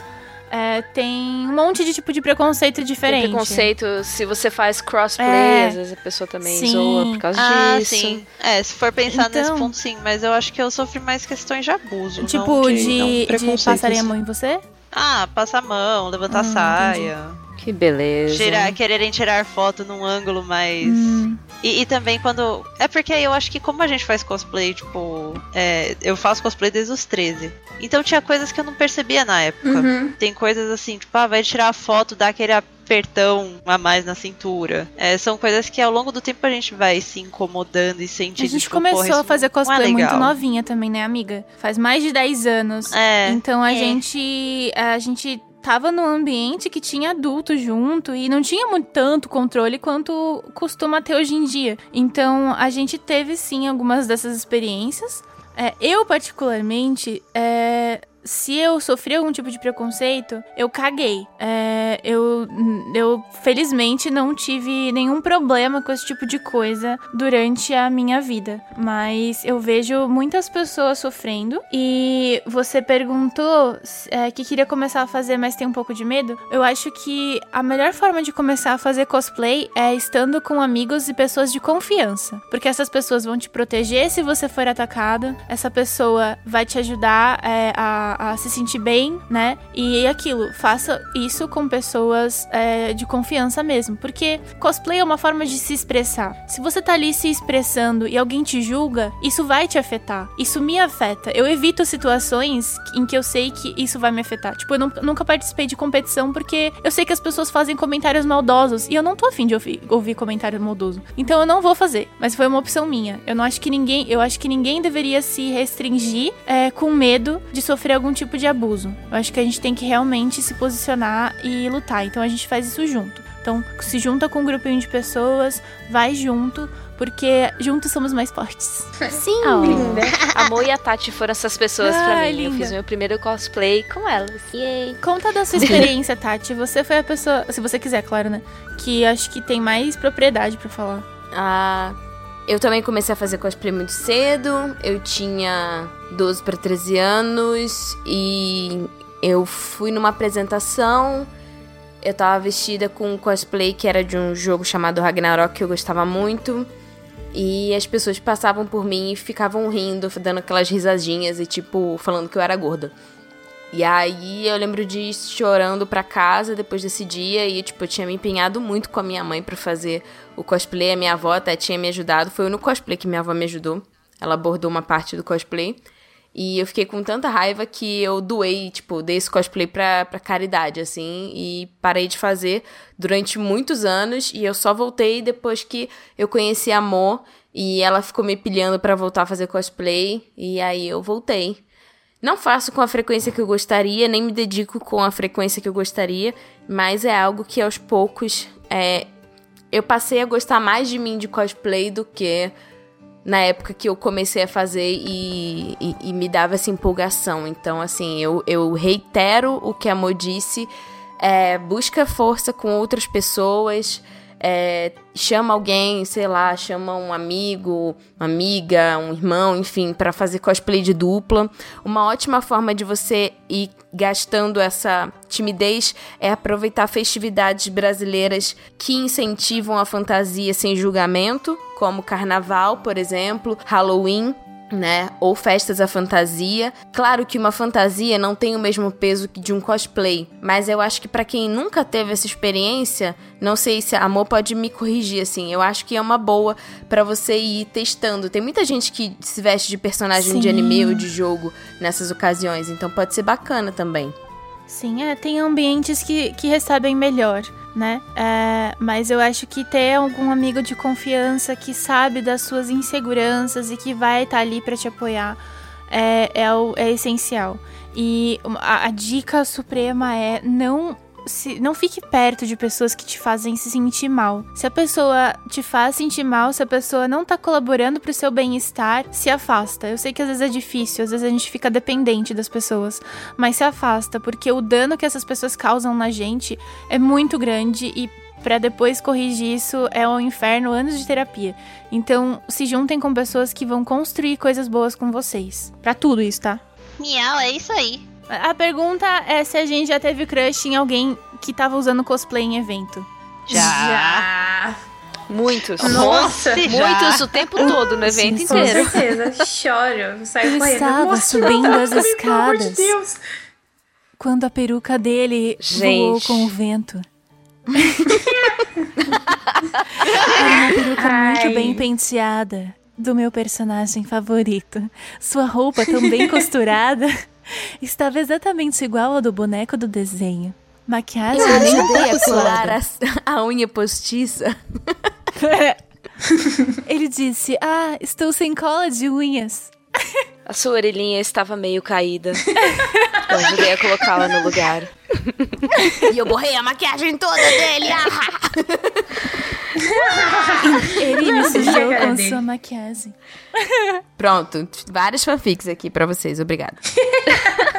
E aí, quais são seus OTPs? Yaoi, Yuri Nossa, e é uma pergunta Nossa. longa. Tá no, tá no Instagram Ai, também. É muito Deus. longo. Ó, vamos fazer assim. Uma fala um OTP e a Oi, uma Yuri e um hétero e a gente responde medianamente essa pergunta, porque a gente tem essa resposta no Instagram. Isso. Jesus. Eu respondi Aí a. Oi eu vou falar. Não, tipo, a gente não postou sobre OTPs e a Oi Yuri hétero. Mas a gente pode, assim, no dia que saiu o cast. Ah, é, Não, Não, a gente falou de OTPs, tipo, de casal. postando.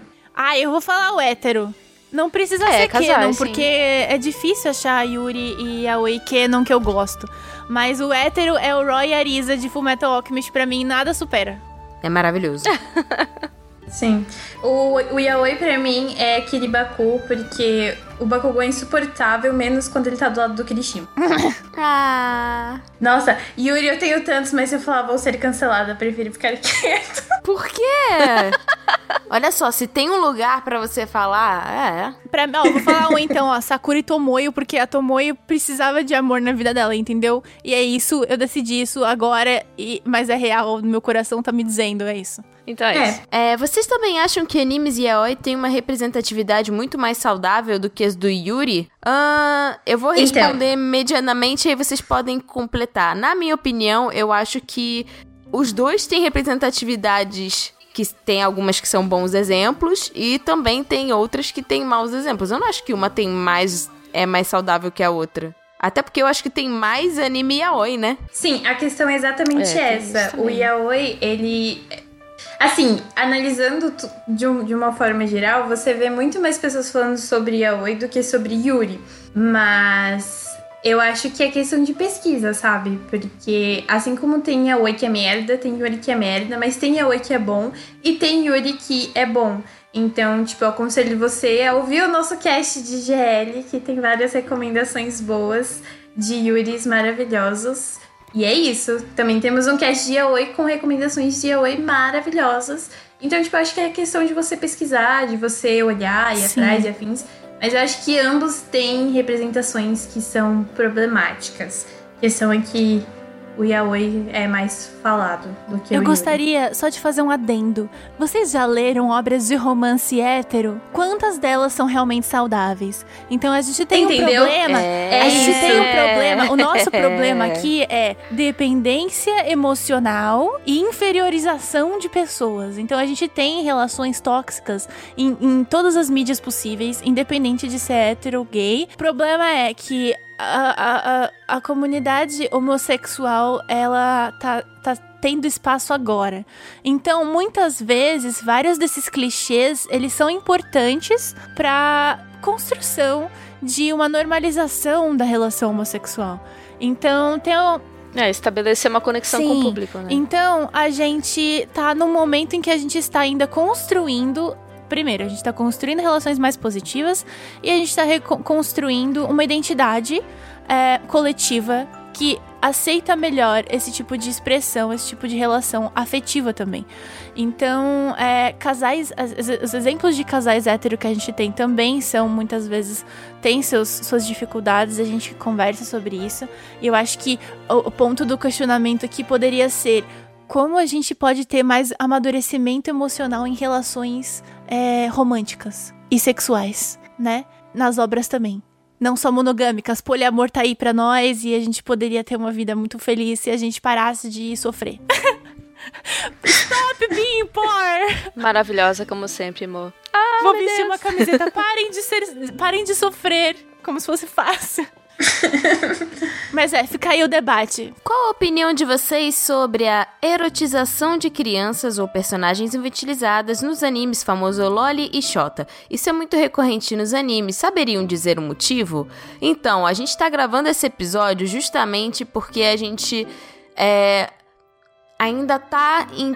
Não quer pensar. A gente tá amadurecendo essa pauta. A gente ia fazer uma pauta sobre paternidade nos animes e a gente ainda não se sentiu pronta para discutir sobre isso, porque temos muitos exemplos problemáticos envolvendo paternidade e personagens jovens. E sim, é muito recorrente nos animes. É, eu, eu poderia dizer, em relação principalmente a Lolis, que a gente já falou sobre isso no episódio Padrão de Beleza, que existe é, uma. Na cultura japonesa, mas em outras culturas também, é uma. Como a gente pode dizer? Uma elevação e adoração né, de, de, de personagens jovens, virgens, inocentes, é, que claramente podem ser dominadas, influenciadas e não são vistas como ameaças.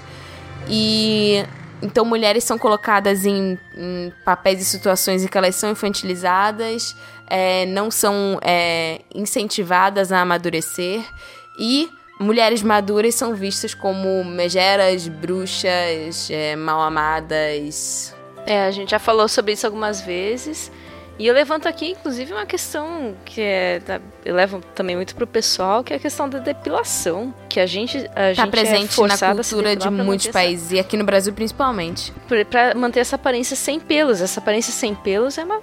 Quem não tem pelo é criança, eu gente. tenho uma resposta curta para essa pergunta. Qual a opinião de você sobre a erotização de crianças ou personagens infantilizadas nos animes? Errado. Essa é a, essa é a opinião. É, é, errado. Essa é a resposta curta. A resposta é, curta é essa. É. Isso é muito recorrente nos animes. Saberiam dizer o motivo? Patriarcado. É esse o motivo. Quando a gente tem uma estrutura social que é, desvaloriza um grupo, esse grupo sempre vai acabar é, sofrendo abusos, né? Que no caso eu amo seu poder de São síntese. São as mulheres, irmão. né? E, e, crianças, e existe essa, essa. Existem opressões. Então, é, isso aqui é o resumo. A gente tá fazendo o cast respondendo perguntas, é, porque a gente não quer pensar. E, e, posteriormente, um dia a gente vai trabalhar isso assim, com fatos históricos. A gente tava pegando questões históricas, tentando entender a construção da sociedade. A gente Inclusive, eu peguei para entender um pouco mais da sociedade ocidental e a minha cabeça explodiu, porque eu vejo isso presente no nosso cotidiano, tipo, coisas que foram estruturadas lá na Idade, na idade Média, né? É, foram estruturadas naquele período e continuam iguais. Então, a partir do momento que a gente é, vai contestar a nossa situação atual, a gente precisa entender o nosso contexto, entender de onde isso surgiu, que no caso é entender os nossos antepassados, entender a nossa história e aí a gente consegue entender onde a gente tá e para onde a gente quer ir e o que a gente faz para isso. Então, conforme a gente for pesquisando, a gente vai se aprofundar nisso. Mas a resposta curta foi essa aí que eu dei. Full Metal Full Metal Alchemist Brotherhood é uma obra atemporal? Sim! Sim! Sim! Sim! Sim! Se assistiram Otome Game no Já... Hametsu Flag, qual chip estão torcendo? A nossa querida Lúcia Lemos é, mandou pra gente. E o Gutunu também perguntou qual o melhor chip. Cara, é difícil porque é, é, todos os chips são bons, mas eu gosto do cara do brinco. E essa aí eu me gosto da Maria, né? O Alan com a Catarina é muito, é muito gostoso, mas assim, Catarina e Maria pra mim é muito. Ela falou, ele falou assim: agora uma pergunta séria e importante para definir caráter. Olha, Catarina e Maria parte. aqui, ó. Tem Catarina e Maria aqui. O que, que foi gente Mas eu também falando, gosto dela tá com a amiga. Não, é a Caterina e a Sofia. Não, tá errado! Sim! Elas são amigas do, do, do mundo passado. Mas agora. Elas, Elas não são mais que amigas, ela. elas são friends. Perfeito. Exatamente, por isso que eu não consigo ver maldade ali. Mas só que aí nisso ela junta ainda por cima com o Nicolas e faz um Ai, menina, para! Melhor coisa. Pelo não amor consigo, de Deus. Eu, eu gostava, Briga, briga. gostava do Nicole, ele é meio sensal agora pra mim. Tem cara de nada. Próximo, já assistiram ou leram Gravitation? Não. Já. Já não lembro de Não. nada. Lembro que era meio abusivo, mas eu gostava. Me mandaram ficar longe, então eu passei longe. Nossa, era um troço que todo mundo viu na época, eu ignorei completamente e, e continuo ignorando. Nossa, mas eu gostava é da muito... abertura, era maneira. É, ouve As as, músicas da hora. Pula o resto. Uma pergunta cruel: One Piece ou Hunter x Hunter? One Piece. One Piece. One Piece. One Piece. Não é cruel, não. É muito rápido de Ah, eu não consigo. Não consigo Tatiana. Tatiana. Eu não Tatiana. consigo. Tatiana. One Piece, É que Tatiana. Hunter x Hunter é bom, mas One Piece É, é. resposta One certa Piece. é One Piece. Em uma luta entre Goku e Madoka, quem sairia vencedor do duelo? Ah, cara, você acha que a Madoka ia se dar o trabalho de lutar É, com o Goku? Exatamente, tem esse Pelo ponto amor. também. Ela é uma Eu acho que deusa, eles, gente. eles iam ter, tipo, uma baita conversa assim e ia ser isso. Não, o Goku ia A parar de Madoka não tem tempo. depois que ele Hum, conversasse com a perde Madoka. tempo, né? Ela ia perder tempo com o Goku. Obrigada. Qual é a melhor abertura de Naruto e por que a saga do, da saga do Pen? Vai, Ritinha. Não é a da saga do Pen. Karano Kokoro, a última abertura. Aquela, eu nem lembro. A Ritinha tá certa porque é minha amiga. É isso. É isso aí. Não, é porque, juro pra vocês, a abertura é, é o. É o abertura. É é a melhor última abertura possível do anime. Mostrando Então todas tá as. Ah, certa. eu arrepio só de lembrar, gente. É essa. Já Tá disse. certa. É essa. Próxima. Com Tower of God fazendo sucesso, qual webcomic vocês queriam que ganhasse anime? Mochan. Let's Play da Mongi, que eu leio toda terça-feira. Ai, quero muito. Ah, e aquela que a gente lê. Aquela que, tipo, não é, não é coreana. Doctor. Doctor. Ai, eu amo muito. É que eu não sei se ela. Eu, eu, eu cogitei. É a Miss Abbott and the Doctor, que é da. Pronto, é isso. É, pera, deixa eu falar o nome da autora. É Miss Abbott and the Doctor, da Mari Paz Vilar. Essas duas séries tem na Web, no Webtoon. E. Ai, maravilhosas. Ai, eu amo tanto aquele, É incrível. aquele negócio. é bom demais. Mas não é nem um pouco asiático. Leveling. Só É. lembra que vai ter anime, não vai ter? Já? Já foi anunciado? Eu não sei, eu tava ouvindo Sim. Tem um rumores. mangá que tá lançando aqui no Brasil. Tava ouvindo Aqui na coreano. portal de rumores que vai ter notícia. Próxima pergunta. E com essa onda de remake de animes do início dos anos 2000, quais obras vocês torcem para ter uma nova Ouran, adaptação? Ouran, Ouran. Oran High School Host Club, Oran. porque o final foi muito injustiçado. Ora. Sim, eu queria. Ai, eu queria Foi muito o mesmo. final. Ai, o Tamaki é amor da minha vida. Tem um aqui que não é uma pergunta, mas tá assim. Queria ver vocês falando de Sakura Card Captors Clear Card. Deixa eu acabar e a gente Um dia, fala, talvez. porque ninguém tá entendendo nada que tá tô usando. É verdade. né? User.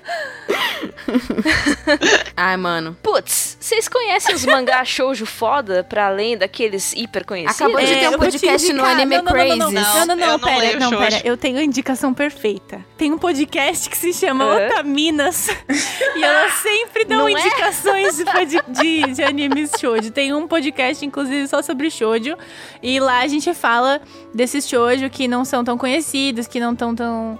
Não tão, tão, tão, né, clichê e tal. Mas se tu quiser um agora, assim, pra ler agora, Hirunaka no Ryusei, pronto, fechou. Eu sei que tu não leu ainda, então já te dei a dica, então vai ler. Ah, e tem um também que eu lembrei agora. Heroin Shikako. Pronto. Tem o, tem o filme Dorama se quiser assistir é mais rápido. E qual é o seu mangá preferido? Yu Hakusho. One Piece. Aí tem duas perguntas parecidas, que é quais animes a gente hypou, mas a gente se decepcionou, e qual que foi uma surpresa. Cara, eu tenho uma tendência, eu tenho a tendência de não lembrar das minhas decepções, então eu não vou, não vou conseguir responder. Nossa, que é, eu beleza. esqueço. Isso faz bem pra saúde, viu, amor? Eu tenho uma. Darling the Franks. Maior tristeza da minha vida. Eu tenho uma também. Eu nunca Cara, Darling the. Franks foi uma grata surpresa pra mim, porque eu achei que ia ser uma bosta e não foi tão bosta quanto eu achei. Eu esperava ter algo tão ruim. Eu esperava que ia ser muito ruim. Fala um anime ruim com abertura foda e um anime foda com abertura ruim. Force, ruim com abertura foda. Escuto todo É. dia. É verdade. Anime bom, anime bom com abertura ruim, eu acho que é Tower of, Tower of God. Odiei a Tu abertura. É K-pop, né? Nossa, eu gostei Gente, demais. eu vou falar, eu vou mandar real aqui. Não, Sassa, eu vou te mandar real. Tem a música do Nordex que eles fizeram como se fosse a abertura do. Eles criaram uma abertura pra Tower of God. É melhor de todas possíveis. Tem português e inglês. Eu ouvi. Procurem Nordex no Eu ouvi Spotify. essa daí também, só que eu gosto muito da Star of God. Não, não. Essa é mil vezes melhor. Pronto, fiz o jabá deles porque eu tô viciada. Qual anime que, quando pedem indicação, vocês sempre indicam? Ai, peraí. Full Metal. É Full Metal, porque o One Piece é longo Doentia. demais. Qual anime vocês recomendam pra quem começou a assistir Full agora? Metal. O anime que vocês recomendam, quando alguém pede recomendação é de anime, é o mesmo anime que vocês consideram como seu Sim, favorito? Full Metal. Se você só pudesse assistir um anime para o resto da vida, qual One seria? Piece. Qual o anime favorito de cada otamina? Quais shonens e senens são seus favoritos? Full Metal Alchemist Brotherhood. Tudo. Boa noite. Tudo. Tudo é Full Metal. Peraí, um anime pra assistir. Um anime para assistir One pelo resto da vida. Arakawa Under the Bridge. assisti One Piece. Porque é, o- é um anime que eu posso ficar em good vibe. Se eu assistir Madoka Cara, eu Ah, acho que eu não, assistiria One. Piece porque ia durar muito. Entendeu? Tipo, eu não ia cansar. também. É. Ele ia durar pro resto da minha vida, é verdade. É. Eu também Esse daí acho que eu, eu mudaria. Finalmente iria terminar. Não, Mas assim- Arakawa eu já assisti três, quatro vezes. Eu tô inteira ainda. E eu rio ainda de todas as piadas. O anime que pede indicação, a gente sempre indica. O anime que a gente recomenda pra quem começou a assistir agora. Kaleido é... Star, Fruits Basket, o anime... One Piece. Eu só falo disso. Nana. o anime que vocês recomendam, quando alguém pede recomendação de anime, é o mesmo anime que vocês consideram como seu favorito? Sim.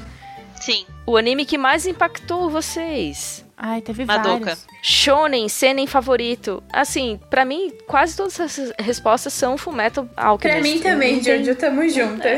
Ai, eu- Só esse, realmente, o, o... Se eu pudesse assistir um anime pro resto da vida, seria One Piece, porque ele vai durar Sim, o resto justo. da minha vida. Então... Qual cena de um anime que marcou, tocou É vocês pra sempre? A cena do copinho das nanas quebrando. nossa. Nossa, Que sim. marcou. Ah, o meu, foi, o meu foi uma cena triste também. Mas foi a cena da Hanekawa chorando em Bakemonogatari. Nossa, É Pra muito mim, é- o Roy difícil... Mustang Pra chorando. mim é muito difícil escolher uma. O Roy Mustang chorando me acabou de um não, jeito. não tava chorando, tava, Tava chovendo. chorando, desculpa, não, perdão. Não tava chorando. Cara, não tava chovendo e eu não sou otaku, é isso? É. Pra mim, o que mais marcou minha vida, acho que foi Kaleido Star. Tipo, mais cenas super positivas, sabe? Tipo, a.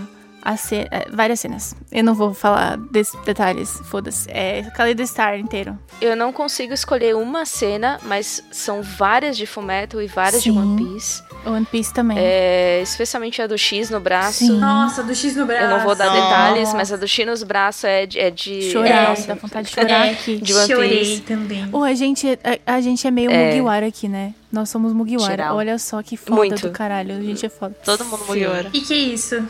Vamos mudar o nome do projeto? o que, que é Mug Minas. Mugiwara é o nome que eles dão pra, pros chapéus de Oh, palha. fofo. Sassá, eu acho que você precisa assistir One Piece. Eu leio mangá, mas eu tô muito atrasada, me perdão. Mugiwara são as pessoas do barco do Luffy, do chapéu de palha, entendeu? Mugiwara é chapéu de palha. São chapéus de palha. Tá. É. Mas eu- gostei dessa pergunta aqui, ó. Quais animes e mangás vocês viram na adolescência e hoje têm medo de, de rever? Medo de perder a memória afetiva ou acabar olhando de forma crítica? Eu não tenho coragem de assistir Kill la Kill. Tipo, eu amo Kill la Kill, eu gosto muito de Kill la Kill, mas eu sei os problemas que ele tem, por isso que eu não tenho coragem Ai, de assistir. gente, eu sempre tive muito bom gosto, tá? Então eu nunca errei. Ah, pronto. A bonita. Ah, eu revejo a porra toda sempre, duvido então disso. eu não tenho problema. Eu também, eu também não tenho medo de rever, porque assim, eu, eu consigo enxergar os Sim. problemas e, e passar por cima deles e falar, tá, isso daqui é um problema, mas eu gosto da obra. Isso daí acontece não só com, com, com animes e mangás, mas com filmes e desenhos que eu revejo também. Tem muita obra tem que problema. tem isso. Sim. Uhum. Ouço de anime favoritas de cada uma. Olha, a Ouço de Inuyasha é uma que me acompanha pra sempre. Cowboy Bebop. Boa demais. Nossa, Cowboy Bebop. A minha também é da Yoko Kano, é Wolf's Rain. A gente vai fazer, né, um, um arquitetas da, da animação da Yoko Kano, né? A gente precisa. Precisamos. Vamos. Precisamos, ela é muito Sim. foda, fala sério. Mas a minha música de, de anime preferida não é do Cowboy Bebop. Ai, peraí, eu não respondi esse da Host. É porque eu, eu pensei agora e eu acho que Mawaru Penguindrum. Eu gosto muito da trilha sonora deles. É isso. Eu gosto de tudo, tem uma playlist, não consigo, esque- não consigo escolher. Eu acho que a minha música favorita de anime é Sakura Kiss, a abertura de Ouran High School Host Club, porque assim, não tem nada que me segura na minha vida se essa música começar a tocar, entendeu? Ah, tia Cocawabe. Ah, tu começou Sakura Kiss, assim, não, larga tudo que tá na mão, foda-se. É bom demais, velho. É muito boa. E, bem, encaminhando para o bloco final aqui, o que, que, que, que vocês queriam ser quando eram, quando eram crianças? Tipo aquele Eu queria, sonho bobão. eu queria ser a Ou não. Sakura. Eu queria ser. Meu, nada a ver, porque eu queria Meu ser Deus. dentista. Nossa, Eu queria ser bióloga. eu queria ser perita e trabalhar no CSI. Olha que foda. Imagina. Eu queria ser, abre aspas, médica de dinossauro, fecha as aspas. Ótimo. Mas o É. meu irmão diz que eu queria ser taxista, o que é mentira. Que eu nunca disse isso, mas ele sempre fala que eu falava. É. Eu, eu, eu queria ser os personagens. Eu acho que eu meio que fiz isso quando eu me formei atriz, né? Então. É, verdade. É verdade. Oh, Mocha. Pois é. Qual a altura de vocês? E qual é a altura de vocês, Pra falar na girls? Vai, Tati. Eu tenho 1,50 e... Olha, cada vez que eu me meço é diferente, mas é entre 1,51 e 1,53, eu nunca sei. Eu tenho um, entre 1,60 e 1,61. Não sei se eu sou mais alta Eu que você. tenho entre 1,62 e 1,64. Você é mais alta do que eu. Você é uma grande Meu. Deus. Aí, é a Vicky ou sou eu aí, agora? Eu tenho 1,73. A Vicky é mais alta que você. Acho que é a Vicky. É, então aí A vem a Vicky Vicky. tem 1,70 e... 1,74, 5. Eu, cara, eu acho que a Vicky tem, tipo, 1,77, porque o meu irmão tem 1,75, ela é mais alta que ele. Vamos deixar ela É. responder. E eu, Mochan, tenho 1,80. E aí a escadinha? Tá aí a escadinha dos amigos. Se vocês fossem uma Sailor, qual vocês seriam? Vênus. Plutão. Ah. Eu não sei. Ah, eu também não sei. Eu acho que ou eu seria a Marte, ou eu seria Eu também Urano. acho que eu, eu seria a Marte. Mas é que a Marte é a que eu mais gosto. É, Cara, então, é eu tipo gosto assim. Eu sou o Sag querendo ser a Vênus. Eu, eu gosto mais da Marte, mas lendo a respeito, eu me identifiquei mais com Plutão. Então, eu me identifico muito com a Júpiter, mas eu sempre quis ser a Vênus. tipo, é, é, é aquela. Eu me identifico com essa, mas aquela é mais bonitinha. Eu gosto muito dos ataques, Love Me Chain, essas coisas. Eu queria ser a Sailor Urano, mas na real eu sou o Sag. É esse É. o sentimento. Como seria o Papai Noel se ele fosse brasileiro? Seria o Zeca Não existiria. Pagodinho. Não, pulou, pulou, pulou. Peraí. Peraí. Ah, é? se, você- se, se pudessem ter um poder, qual vocês escolheriam? Nunca mais dormir. Eu me arrependi, eu me arrependeria. Eu me arrependeria, mas telepatia. Nossa, amiga. Nunca mais dormir. Eu queria muito ler a mente das pessoas. Eu queria ter eu teleporte. queria teleporte. Eu queria Eu ter poder de ter qualquer poder. Nossa, a Moti é roubada. Cara, teleporte é muito útil.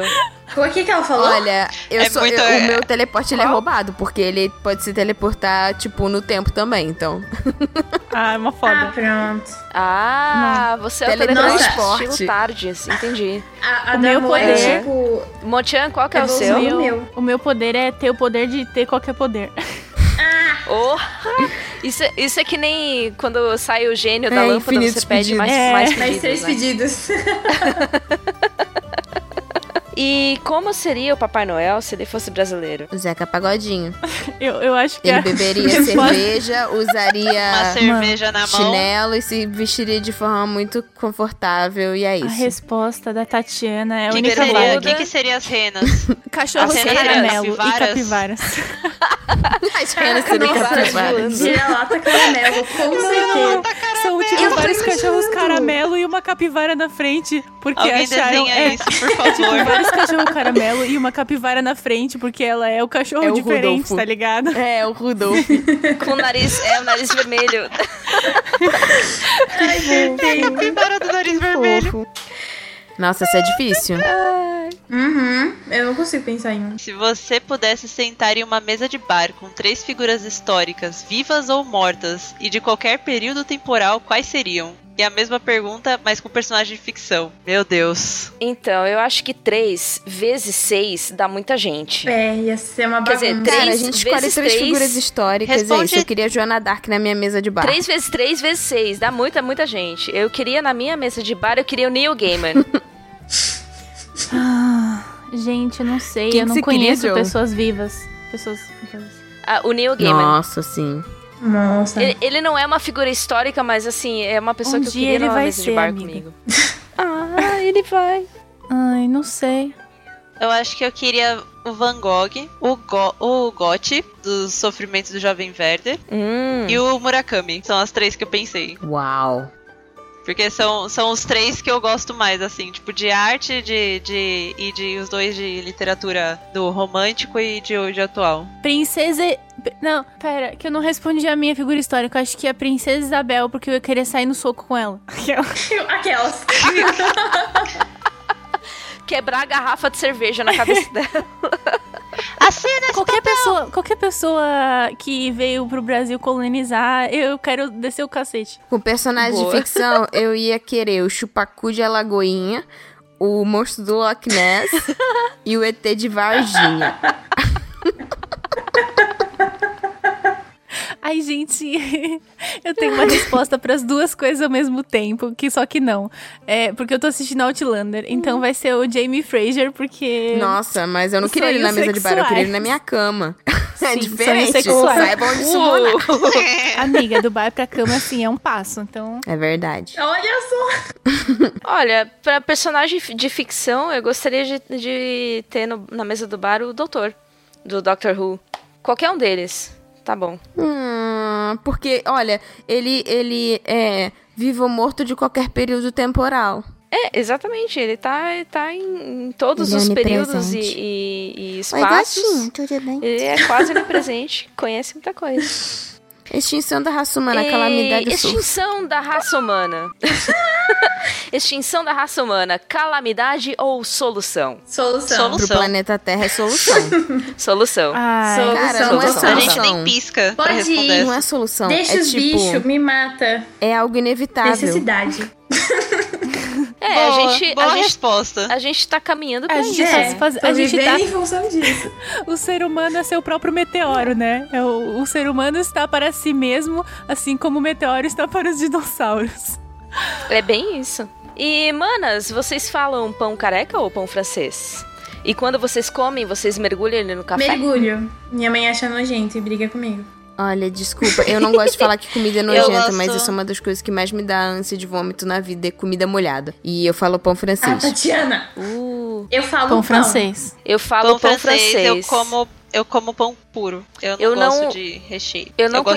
conhecia, eu não conhecia pão careca, eu conhecia cacetinho e pão francês. E pão de sal Eu também. conheço pão Eu francês. Avó falo pão pão francês. Mas eu falo só pão. É. Tipo, eu só coloco, É. tipo, alguma É, coisa. pão. Eu só coloco um adjetivo na frente se for diferente. Tipo, pão de milho, pão de forma, pão de pão forma. panko. Só, só isso. E assim, eu costumava mergulhar ele no café. Inclusive era pão com manteiga e mel e mer- mergulhava no café com leite. Era uma coisa Ah. assim, overkill.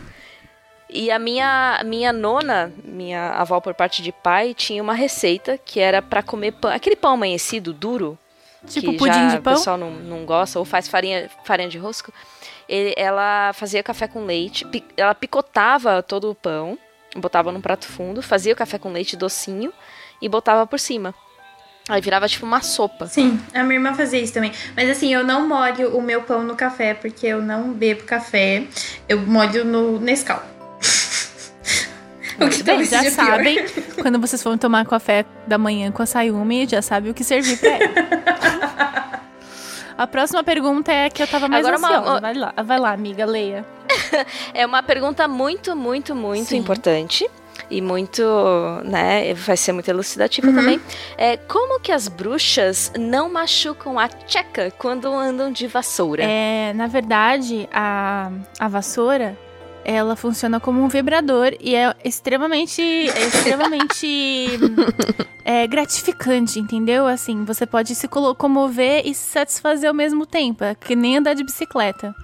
Então não machuca, é uma delícia, inclusive, voar de vassoura, tá? Isso de banco de bicicleta eu ainda não vou superar. Tô... Eu queria Como ser... que é o nome da, daquele exercício que faz? Como que é o nome daquele exercício que faz pra fortalecer os músculos Pompoarismo? da? Pompoarismo. Isso aí, Pompoarismo. gente. Essa é a Pompoarismo. resposta. Como, como bem disse a Motião já tarde, tem que escolher o pau que você anda. Escolham bem, escolham de forma sábia. É, escolha bem o pau que vai colocar entre as pernas. Amiga, a Tatiana não quer falar a versão verdadeira da história? Vocês querem saber a versão verdadeira? Eu já contei pra elas, mas vou contar pra vocês do cast. Então, estudiosos. Chuva de conhecimento, Tati, go! Essa história de bruxa com vassoura é o seguinte, galera. Antigamente, em países como a Alemanha, as mulheres, elas eram donas das maiores produções de cevada, vulgo cerveja, de muitas regiões. E aí, o que, que elas faziam? Quando a produção estava pronta para ser é, consumida, né, a safra estava ok, show, elas botavam a vassoura do lado de fora, assim os viajantes que estavam passando pela estrada sabiam que aquele estabelecimento tinha cerveja para ser consumida. E aí, as mulheres do bar usavam chapéus com fivela e, tipo, altos para elas poderem ser vistas no meio da galera toda na taverna, saca? Na loja. E elas tinham gatos nos estabelecimentos para matar os ratos que ficavam nos depósitos. Só que, né, mulher não pode ser feliz. Eu, li uma frase que é muito boa: mulher feliz é um ato político. E é verdade. Então lembrem disso quando vocês estiverem tristes, meninas. É... A galera começou a demonizar essas mulheres assim como mulheres que tinham conhecimentos médicos, enfim, mulheres que se destacavam e que eram donas de negócios, para tomar os negócios dessas mulheres. E aí foi inventado esse arquétipo visual da bruxa, né, como uma coisa demoníaca, negativa e etc. E é por isso que ligam vassouras com bruxas. Minha As nossa. só queria trabalhar, os caras iam ficar enchendo o saco. Uau. Você Não viu? pode nem vender cerveja Como em paz, sempre, caralho. É. E, pra finalizar, vocês já se chiparam? já teve algum relacionamentozinho entre vocês? Tem, no caso. Era pra Ai, ser olha. segredo. Eu sou. Cara, eu acho que todo mundo já se Sim. com todo mundo. Não eu- tem... é que assim, é aquilo. Quando você você tem amigos que você gosta e são pessoas que são queridas por você, eu acho que é inevitável você sentir uma atração pela pessoa de alguma forma. Tipo, eu beijaria a boca de todas as minhas amigas, entendeu? Tipo, facilmente. Nossa, só é, vem, então, beijaria. Vamos fazer só pra testar. Deixa eu só ver o negócio. Vem aqui, rapidão. Só pra testar, só pra ver, vai. Eu tô com vergonha, mas é, Eu tô tipo, é, é, é- é isso, tipo, todas as pessoas se tornam atraentes. Então, beijar a be- a boca não, não seria um problema, entendeu? Nem fazer outras coisas também não seria um problema. Mas aí depende de outros fatores, né? Enfim. Motiano da Amiga, ideia. você me conhece. Eu quero todo mundo acordado na hora certa A pra gravar o Ritinha. podcast, hein? A Ritinha, a Ritinha, a Ritinha e eu. A. Ritinha e eu teve uma época que quase rolou real, assim. Só não aconteceu porque ela não quis. Mentira! E porque eu sou Mentira, lerda. a gente. Não, é que tava. Era um momento, tipo, eu tinha acabado de terminar o namoro e a, e a, e a Ritinha tava me dando apoio emocional, acabou não rolando. Mas é, a gente sabe que a gente tá aqui pra se apoiar, né, amiga? Você não quer terminar, não? Eu converso com quem? Eu vou contar um segredo. Eu e a Vitória, a gente já se beijou. Ah, por que eu não, então? Amiga, Ah, mas é a amizade Mas a dos gente tempos, era criança. Daí... eu lembro dessa história, eu lembro dessa É, história então. que vocês se beijaram. Mas eu também É. sei que você é muito hétero, amiga, desculpa. Eu sou. Sinto muito por você. Uma Não, mas eu pena. queria só contar, entendeu? Porque Cara, eu são se já teve alguma super coisa. hétero, né? Que Eu falei, coisa. A gente já se beijou, mas a gente era criança, entendeu? Então, meio que pra mim não, não vale. E eu e a Vitória, a gente é muito hétero, infelizmente. É, É, então, sou pela a dor parte da hétero nação. É. É, eu a gente é a parte mais hétero. Sofro. eu sofro com isso. mas Choro todas, toda todas as noite no otaminas, banho. todas as otaminas já quiseram a Vitória. Isso Sim, é meu, verdade. até Com certeza. meu irmão. Querer a vitória é constante, entende? É Não é inerente, tipo um é dia eu inerente quis. ao ser. Exatamente. Não, é o, Eu, é o lembrei, eu rito lembrei de, de um passagem. sonho que alguma otamina teve. Ai, meu Deus. Não, é o rito de Foi a passagem. Vitória que teve o sonho mesmo. É, então, exatamente, eu lembrei de um sonho dela. Da Vitória pegou amor. Ai, É. meu Deus, eu tô com vergonha de novo, porque toda vez que eu lembro desse sonho.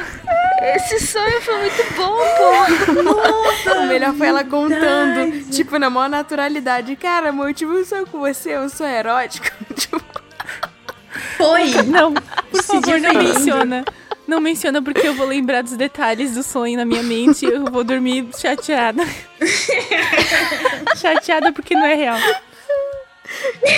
Gente, Ai, Deus. terminamos as respostas. E essa é a verdade. Essa é a verdade do É, Taminas. gente. E é isso, foram 61 perguntas. Muito obrigada, minha gente. Desculpa se a gente não respondeu alguém que mandou uma pergunta que, tipo, a gente já tinha respondido em algum cast, mas é porque a gente respondeu em algum cast. Mas é isso, obrigada por mandarem a pergunta anyway. E de forma bem mais aprofundada, né? E É Então, aquilo, né, é a gente resposta que você merece, entendeu? E não uma resposta rápida que a gente daria sem, sem Sim. profundidade.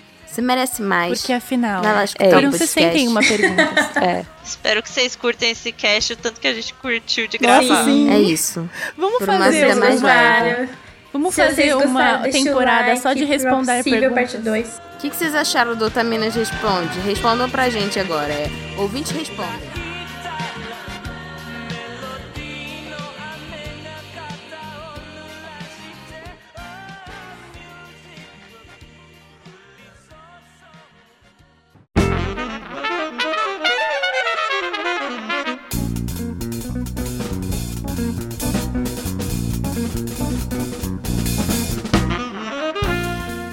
O Alexandre Duarte Nunes mandou um e-mail pra gente que começa assim. Olá, Taminas, tudo bem? Tudo bem.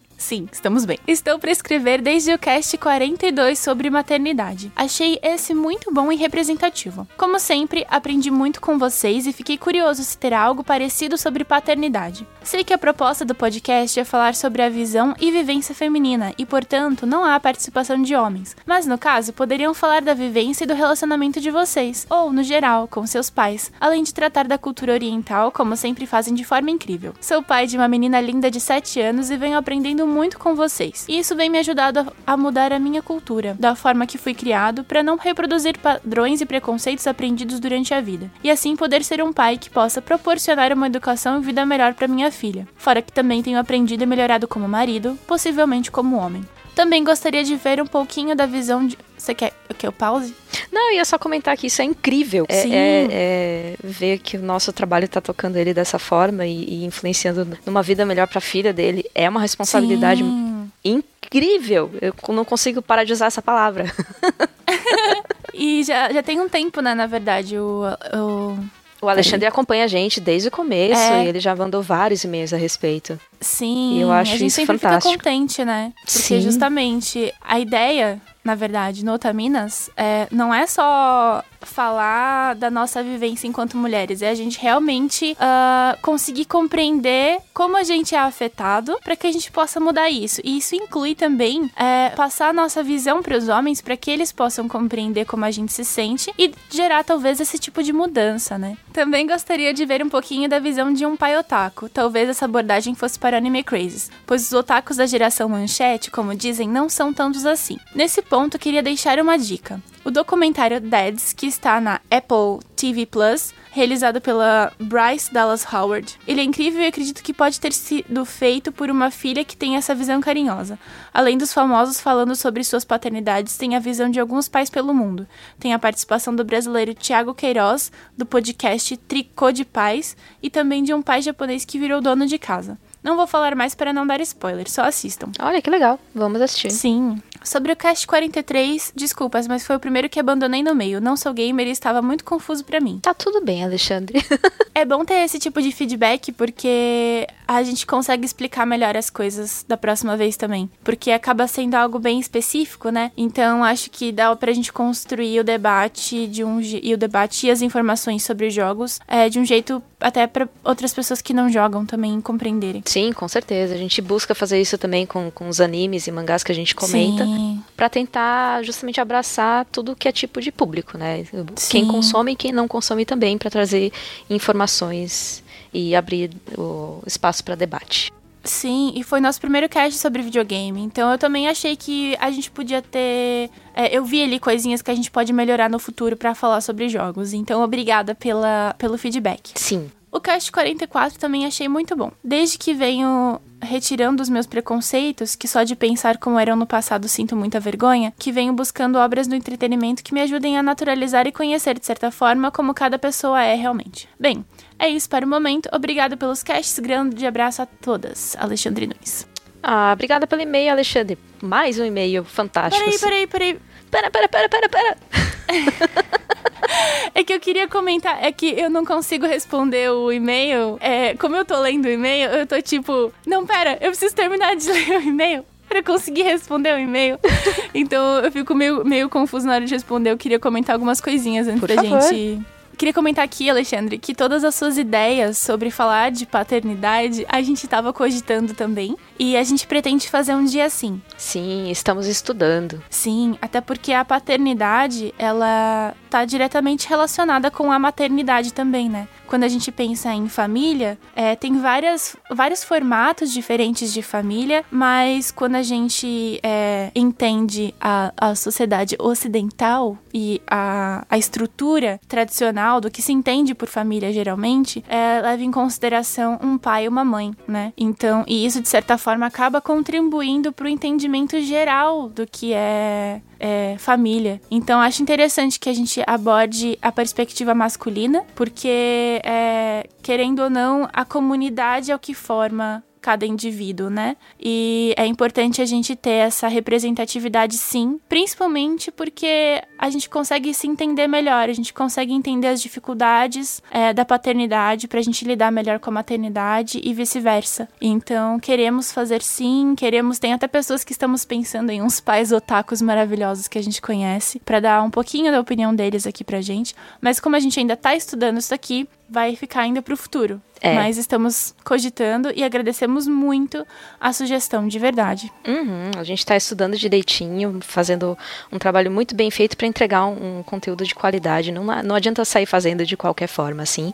Mas, de Sim. fato, essa é uma ideia que a gente já vem estudando faz alguns meses. Uhum. É, a gente estava se preparando para talvez lançar esse ano, né? Sim. E talvez não saia esse ano ainda, porque a gente não tem a, a base que a gente gostaria de ter firme o suficiente para abordar o assunto com, com propriedade. Mas aguarde Mas- que ele vem. Sim! Então, muito obrigada pelo e-mail! Yay! E o próximo e-mail é da Amanda Natália. Ela diz: Boa noite, meninas. Tudo bem? Tudo bem. Tudo bem com você? Ouvi o cast sobre maternidade e achei ele maravilhoso. Ficou incrível. Parabéns mesmo. Como vocês já falaram de maternidade e talvez tenham interesse de falar de paternidade, queria indicar um mangá chamado Bambi no Do- Todole. Ele mostra a história de um pai adolescente que por alguns motivos acaba criando o filho sozinho enquanto tenta estudar. Esse cara é o personagem principal junto com a Bambi. Eu gostei bastante dele na época que li e ele é bem curtinho, tem uns 20 capítulos só. Tem vários acontecimentos interessantes na história e eu chorei um pouquinho lendo. Apesar disso, ele tem sim uns probleminhas, mas ainda é uma boa recomendação. Também recomendo o mangá O Marido do Meu Irmão. Ele conta a história de um pai divorciado que cria a filha sozinho. Eles recebem a visita do marido do irmão gêmeo do pai da menina, que morreu há pouco tempo, e é uma história muito lindinha e eu chorei bastante também. e ela termina o e-mail assim. Com essa choradeira. Mas eu achei muito legal que. eh, primeiro, Amanda, muito obrigada pelo seu e-mail. Sim, obrigada. É, eu- o e-mail dela também está em consonância com o e-mail do Alexandre, também pedindo Sim. um cast sobre paternidade. E tudo isso que a gente falou para Alexandre vale também aqui. A gente tem um interesse sim de falar de paternidade e Sim. já anotamos aqui as suas indicações para a gente aprofundar nossa pesquisa. Exatamente, muito obrigada. Obrigada! Inclusive, todas as, as recomendações que vocês mandam pra gente, a gente olha com muito carinho pra conseguir construir o que a gente quer construir nos casts. Então, por favor, sintam-se participando também, viu? Toda vez que vocês mandam coisas, a gente tá sempre atenta. Muito obrigada. Exatamente, a gente usa também para edificar o cast. E o próximo e-mail é da Ana Flávia Ratano. Olá, Otaminas, tudo bem com vocês? Espero que sim. Antes de tudo, queria agradecer a Que me aconselhou ao ler o meu último e-mail. Bem, Enquanto escrevo este e-mail, acabei de ouvir o cast 45, sobre a Mariocada, que apenas uma semana antes de lançar o podcast descobri a incrível pessoa que estava por trás de umas das obras que mais amo. Desde que eu descobri sobre ela, sempre quis pesquisar mais, porém nunca tinha tempo, até ouvir o cast. Depois de ouvi-lo, passei a admirá-la ainda mais e fiquei muito emocionada com sua história de vida e como todas as suas obras têm uma parte dela. Fico muito feliz em saber que umas das pessoas que mais admiro estão falando de outra da qual também admiro muito, e que ela está recebendo mais reconhecimento pelos seus trabalhos. Porém, ainda acho que é um grande caminho pela frente. Vejo muitas pessoas falando sobre Araburu, Maquia e principalmente sobre a Nohana, mas seus outros trabalhos quase não são comentados. O filme da Maquia, Sayonara no Asani Yakusoku no Hana wo lançado em 2018, mas apenas vi pessoas comentando sobre ele mais no final do ano passado, que me deixa um pouco triste. Assiste, pois é um dos meus filmes favoritos e simplesmente o amo. Uma recomendação que gostaria de fazer é sobre um filme chamado Sorano ao Sao Shiruhitoyo, ou também conhecido por Her Blue Sky, lançado no ano passado, com o script e o screenplay feitos pela Mari Okada e é simplesmente maravilhoso. Agora, Indo para outro assunto, gostaria de comentar sobre o cast 44, especial Dia das Namoradas, Yuri e Girls Love. Me identifiquei muito ouvindo esse cast, pois tenho muita vontade de consumir mais Yaoi e Yuri, porém na maioria deles o, relacionamento dos personagens é, é muito em volta apenas de suas relações sexuais, e muitas vezes, ou quase sempre, uma relação amorosa não é desenvolvida, romântica, né? Por conta disso, acabo não consumindo muitos Yaois e Yuris. Porém, gosto muito de Given, Bloom Into You, Yagateki Mininaru, né? E Asaga Otokaze-san, que foi um anime que a Bia Purin recomendou. Então fiquei muito feliz, pois é um anime muito lindo que gosto muito. Outra coisa que eu gostaria de comentar é que eu gostaria de mais histórias na qual a personagem descobre mais sobre sua orientação sexual, pois acho importante mostrar esse tipo de coisa, até porque eu ainda não sei qual é a minha orientação sexual. Não sei se é por conta de eu nunca ter tido um crush em alguém que exista, né, que seja 3D, ou se é porque ou se é porque nunca fiquei, ou tive vontade de ficar com alguém, ou por quaisquer outros motivos. Eu me pergunto se algum dia conseguirei dizer para alguém com certeza qual é a minha orientação sexual e se é algo que descobrirei com o tempo. Obrigada por fazerem casts maravilhosos que sempre conseguem me ensinar coisas novas, e obrigada também aos apoiadores que tornaram esse maravilhoso projeto possível. Falando de apoiadores, há uma pequenina chance de me tornar uma apoiadora em um futuro não muito longe. E como a esperança é a última que morre, estou confiante de que isso será possível. Um grande abraço e tenha um ótimo dia. Ah, que legal! Estamos torcendo para que você consiga. E se não conseguir também, tudo bem. Tudo bem. a gente queria agradecer pelo e-mail. É, obrigada pelas indicações e por falar quais são as suas, os seus favoritos e as suas preferências. Às vezes a gente é, conhece né, várias obras dos autores, mas acaba não conseguindo to ver todas, né? Então, quando alguém aponta algo específico, fica mais fácil da gente conseguir colocar na frente na lista. Com certeza. E eu queria comentar aqui só que você falou sobre a sua orientação sexual, se você se pergunta, você se pergunta se algum dia você vai conseguir dizer para alguém com certeza qual é a sua orientação sexual, se é algo que descobrirá com o tempo, olha, só segue viagem, deixa o tempo, não se pressiona para descobrir qual a orientação sexual. Porque é, esse é um, uma coisa que, assim, eu digo por experiência própria, é algo bastante fluido. Pode ser Sim. que mude, pode ser que fique do jeito que é. E é, essa pressão de, de tentar determinar com toda certeza qual é a orientação sexual é muito frustrante. Sim. Então, se você só viver a sua vida e curtir a, o processo de descoberta, é mais legal do que você tentar se, se rotular de um jeito ou de outro. Sim. Eu acho que no mundo em que a gente vive, os rótulos existem para que as pessoas consigam, às vezes, se identificar, né? Mas muitas vezes a gente acaba se restringindo através desses rótulos. E eu acho que é uma coisa que não pode acontecer, porque a gente evita de ter experiências porque a gente se prende no rótulo. Então, cada pessoa tem o seu ritmo, cada pessoa tem o seu caminho. É, nada é absoluto, né? Como a Jojo falou. E realmente aproveitar as relações humanas, é, conhecer pessoas, é, conhecer a, a, você mesma, né? Ver o que você sente, o que você não sente é a coisa mais importante para ir se descobrindo, para ir aprendendo consigo. Então, se respeita, respeita o seu ritmo e não precisa realmente se preocupar com, com esse rótulo, né? Vive, aproveita, se permita. É, curte a viagem, que a viagem é gostosa. Sim. O próximo e-mail é da Natália Barcelos. Ela diz: Olá, Otamigas. Ai, adoro Otamigas. Eu adoro Otamigas. Esse fim de lembrei de vocês assistindo um anime. Na verdade já aconteceu outras vezes, mas dessa vez eu resolvi escrever. Queria sugerir um cast falando de arte e também de Rosa de Versalhes, duas obras com garotas power. hum. Aliás, queria agradecer por mudarem meus dias na quarentena. Me ajudaram sem saber a me aceitar e acreditar em mim mesma. Tinha vergonha de muitas coisas, mas com as palavras de vocês consegui ser quem eu sou. Não, uma pessoa ainda melhor. Uhum. Aliás, foi ouvindo o podcast de Bentos que fez minhas marmitas serem sempre arrumadinhas e bonitas e até minhas colegas de trabalho elogiam. Tem dias que até fiz cenouras de estrelas usando um cortador de biscoito. Ai, arrasou! Ah, já ouvi tudo disponível e sempre anseio pelo próximo. Mas para mim, o Diona foi muito tri e queria compartilhar que acho que o hack vai acabar sendo um dragão. Como, sei lá, é só o que acho. Bom, espero que continuem sendo essas meninas incríveis que empoderam mais garotas, sendo apenas vocês mesmas. Um beijo e até, Nath. Ai, que fofa! Arrasou! Nath, muito obrigada pelo seu e-mail. Sim, muito É. obrigada pelo e-mail. Obrigada pelo, pelo esse feedback no dia da, da- que a gente mudou seus dias na quarentena. É, eu fiquei bem soft com esse, esse parágrafo. Uhum. Eu fico feliz que a gente tenha feito você se aceitar como você é e ainda ser uma pessoa melhor. Eu acho isso, como eu disse lá atrás no e-mail do Alexandre, incrível.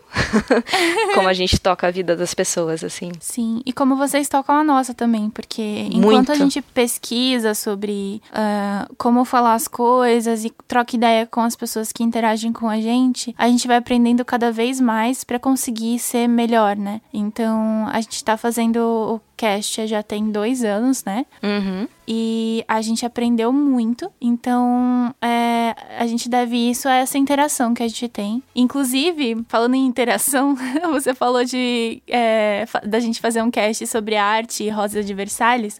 Rosa de Versalhes, já posso dizer assim que tá encaminhado. É, então, aguarde, fica de aguarde. olho, aguarde, fica de olho que é uma obra muito icônica, a gente precisa falar dela com certeza. Então, obrigada pelas dicas, pelo interesse.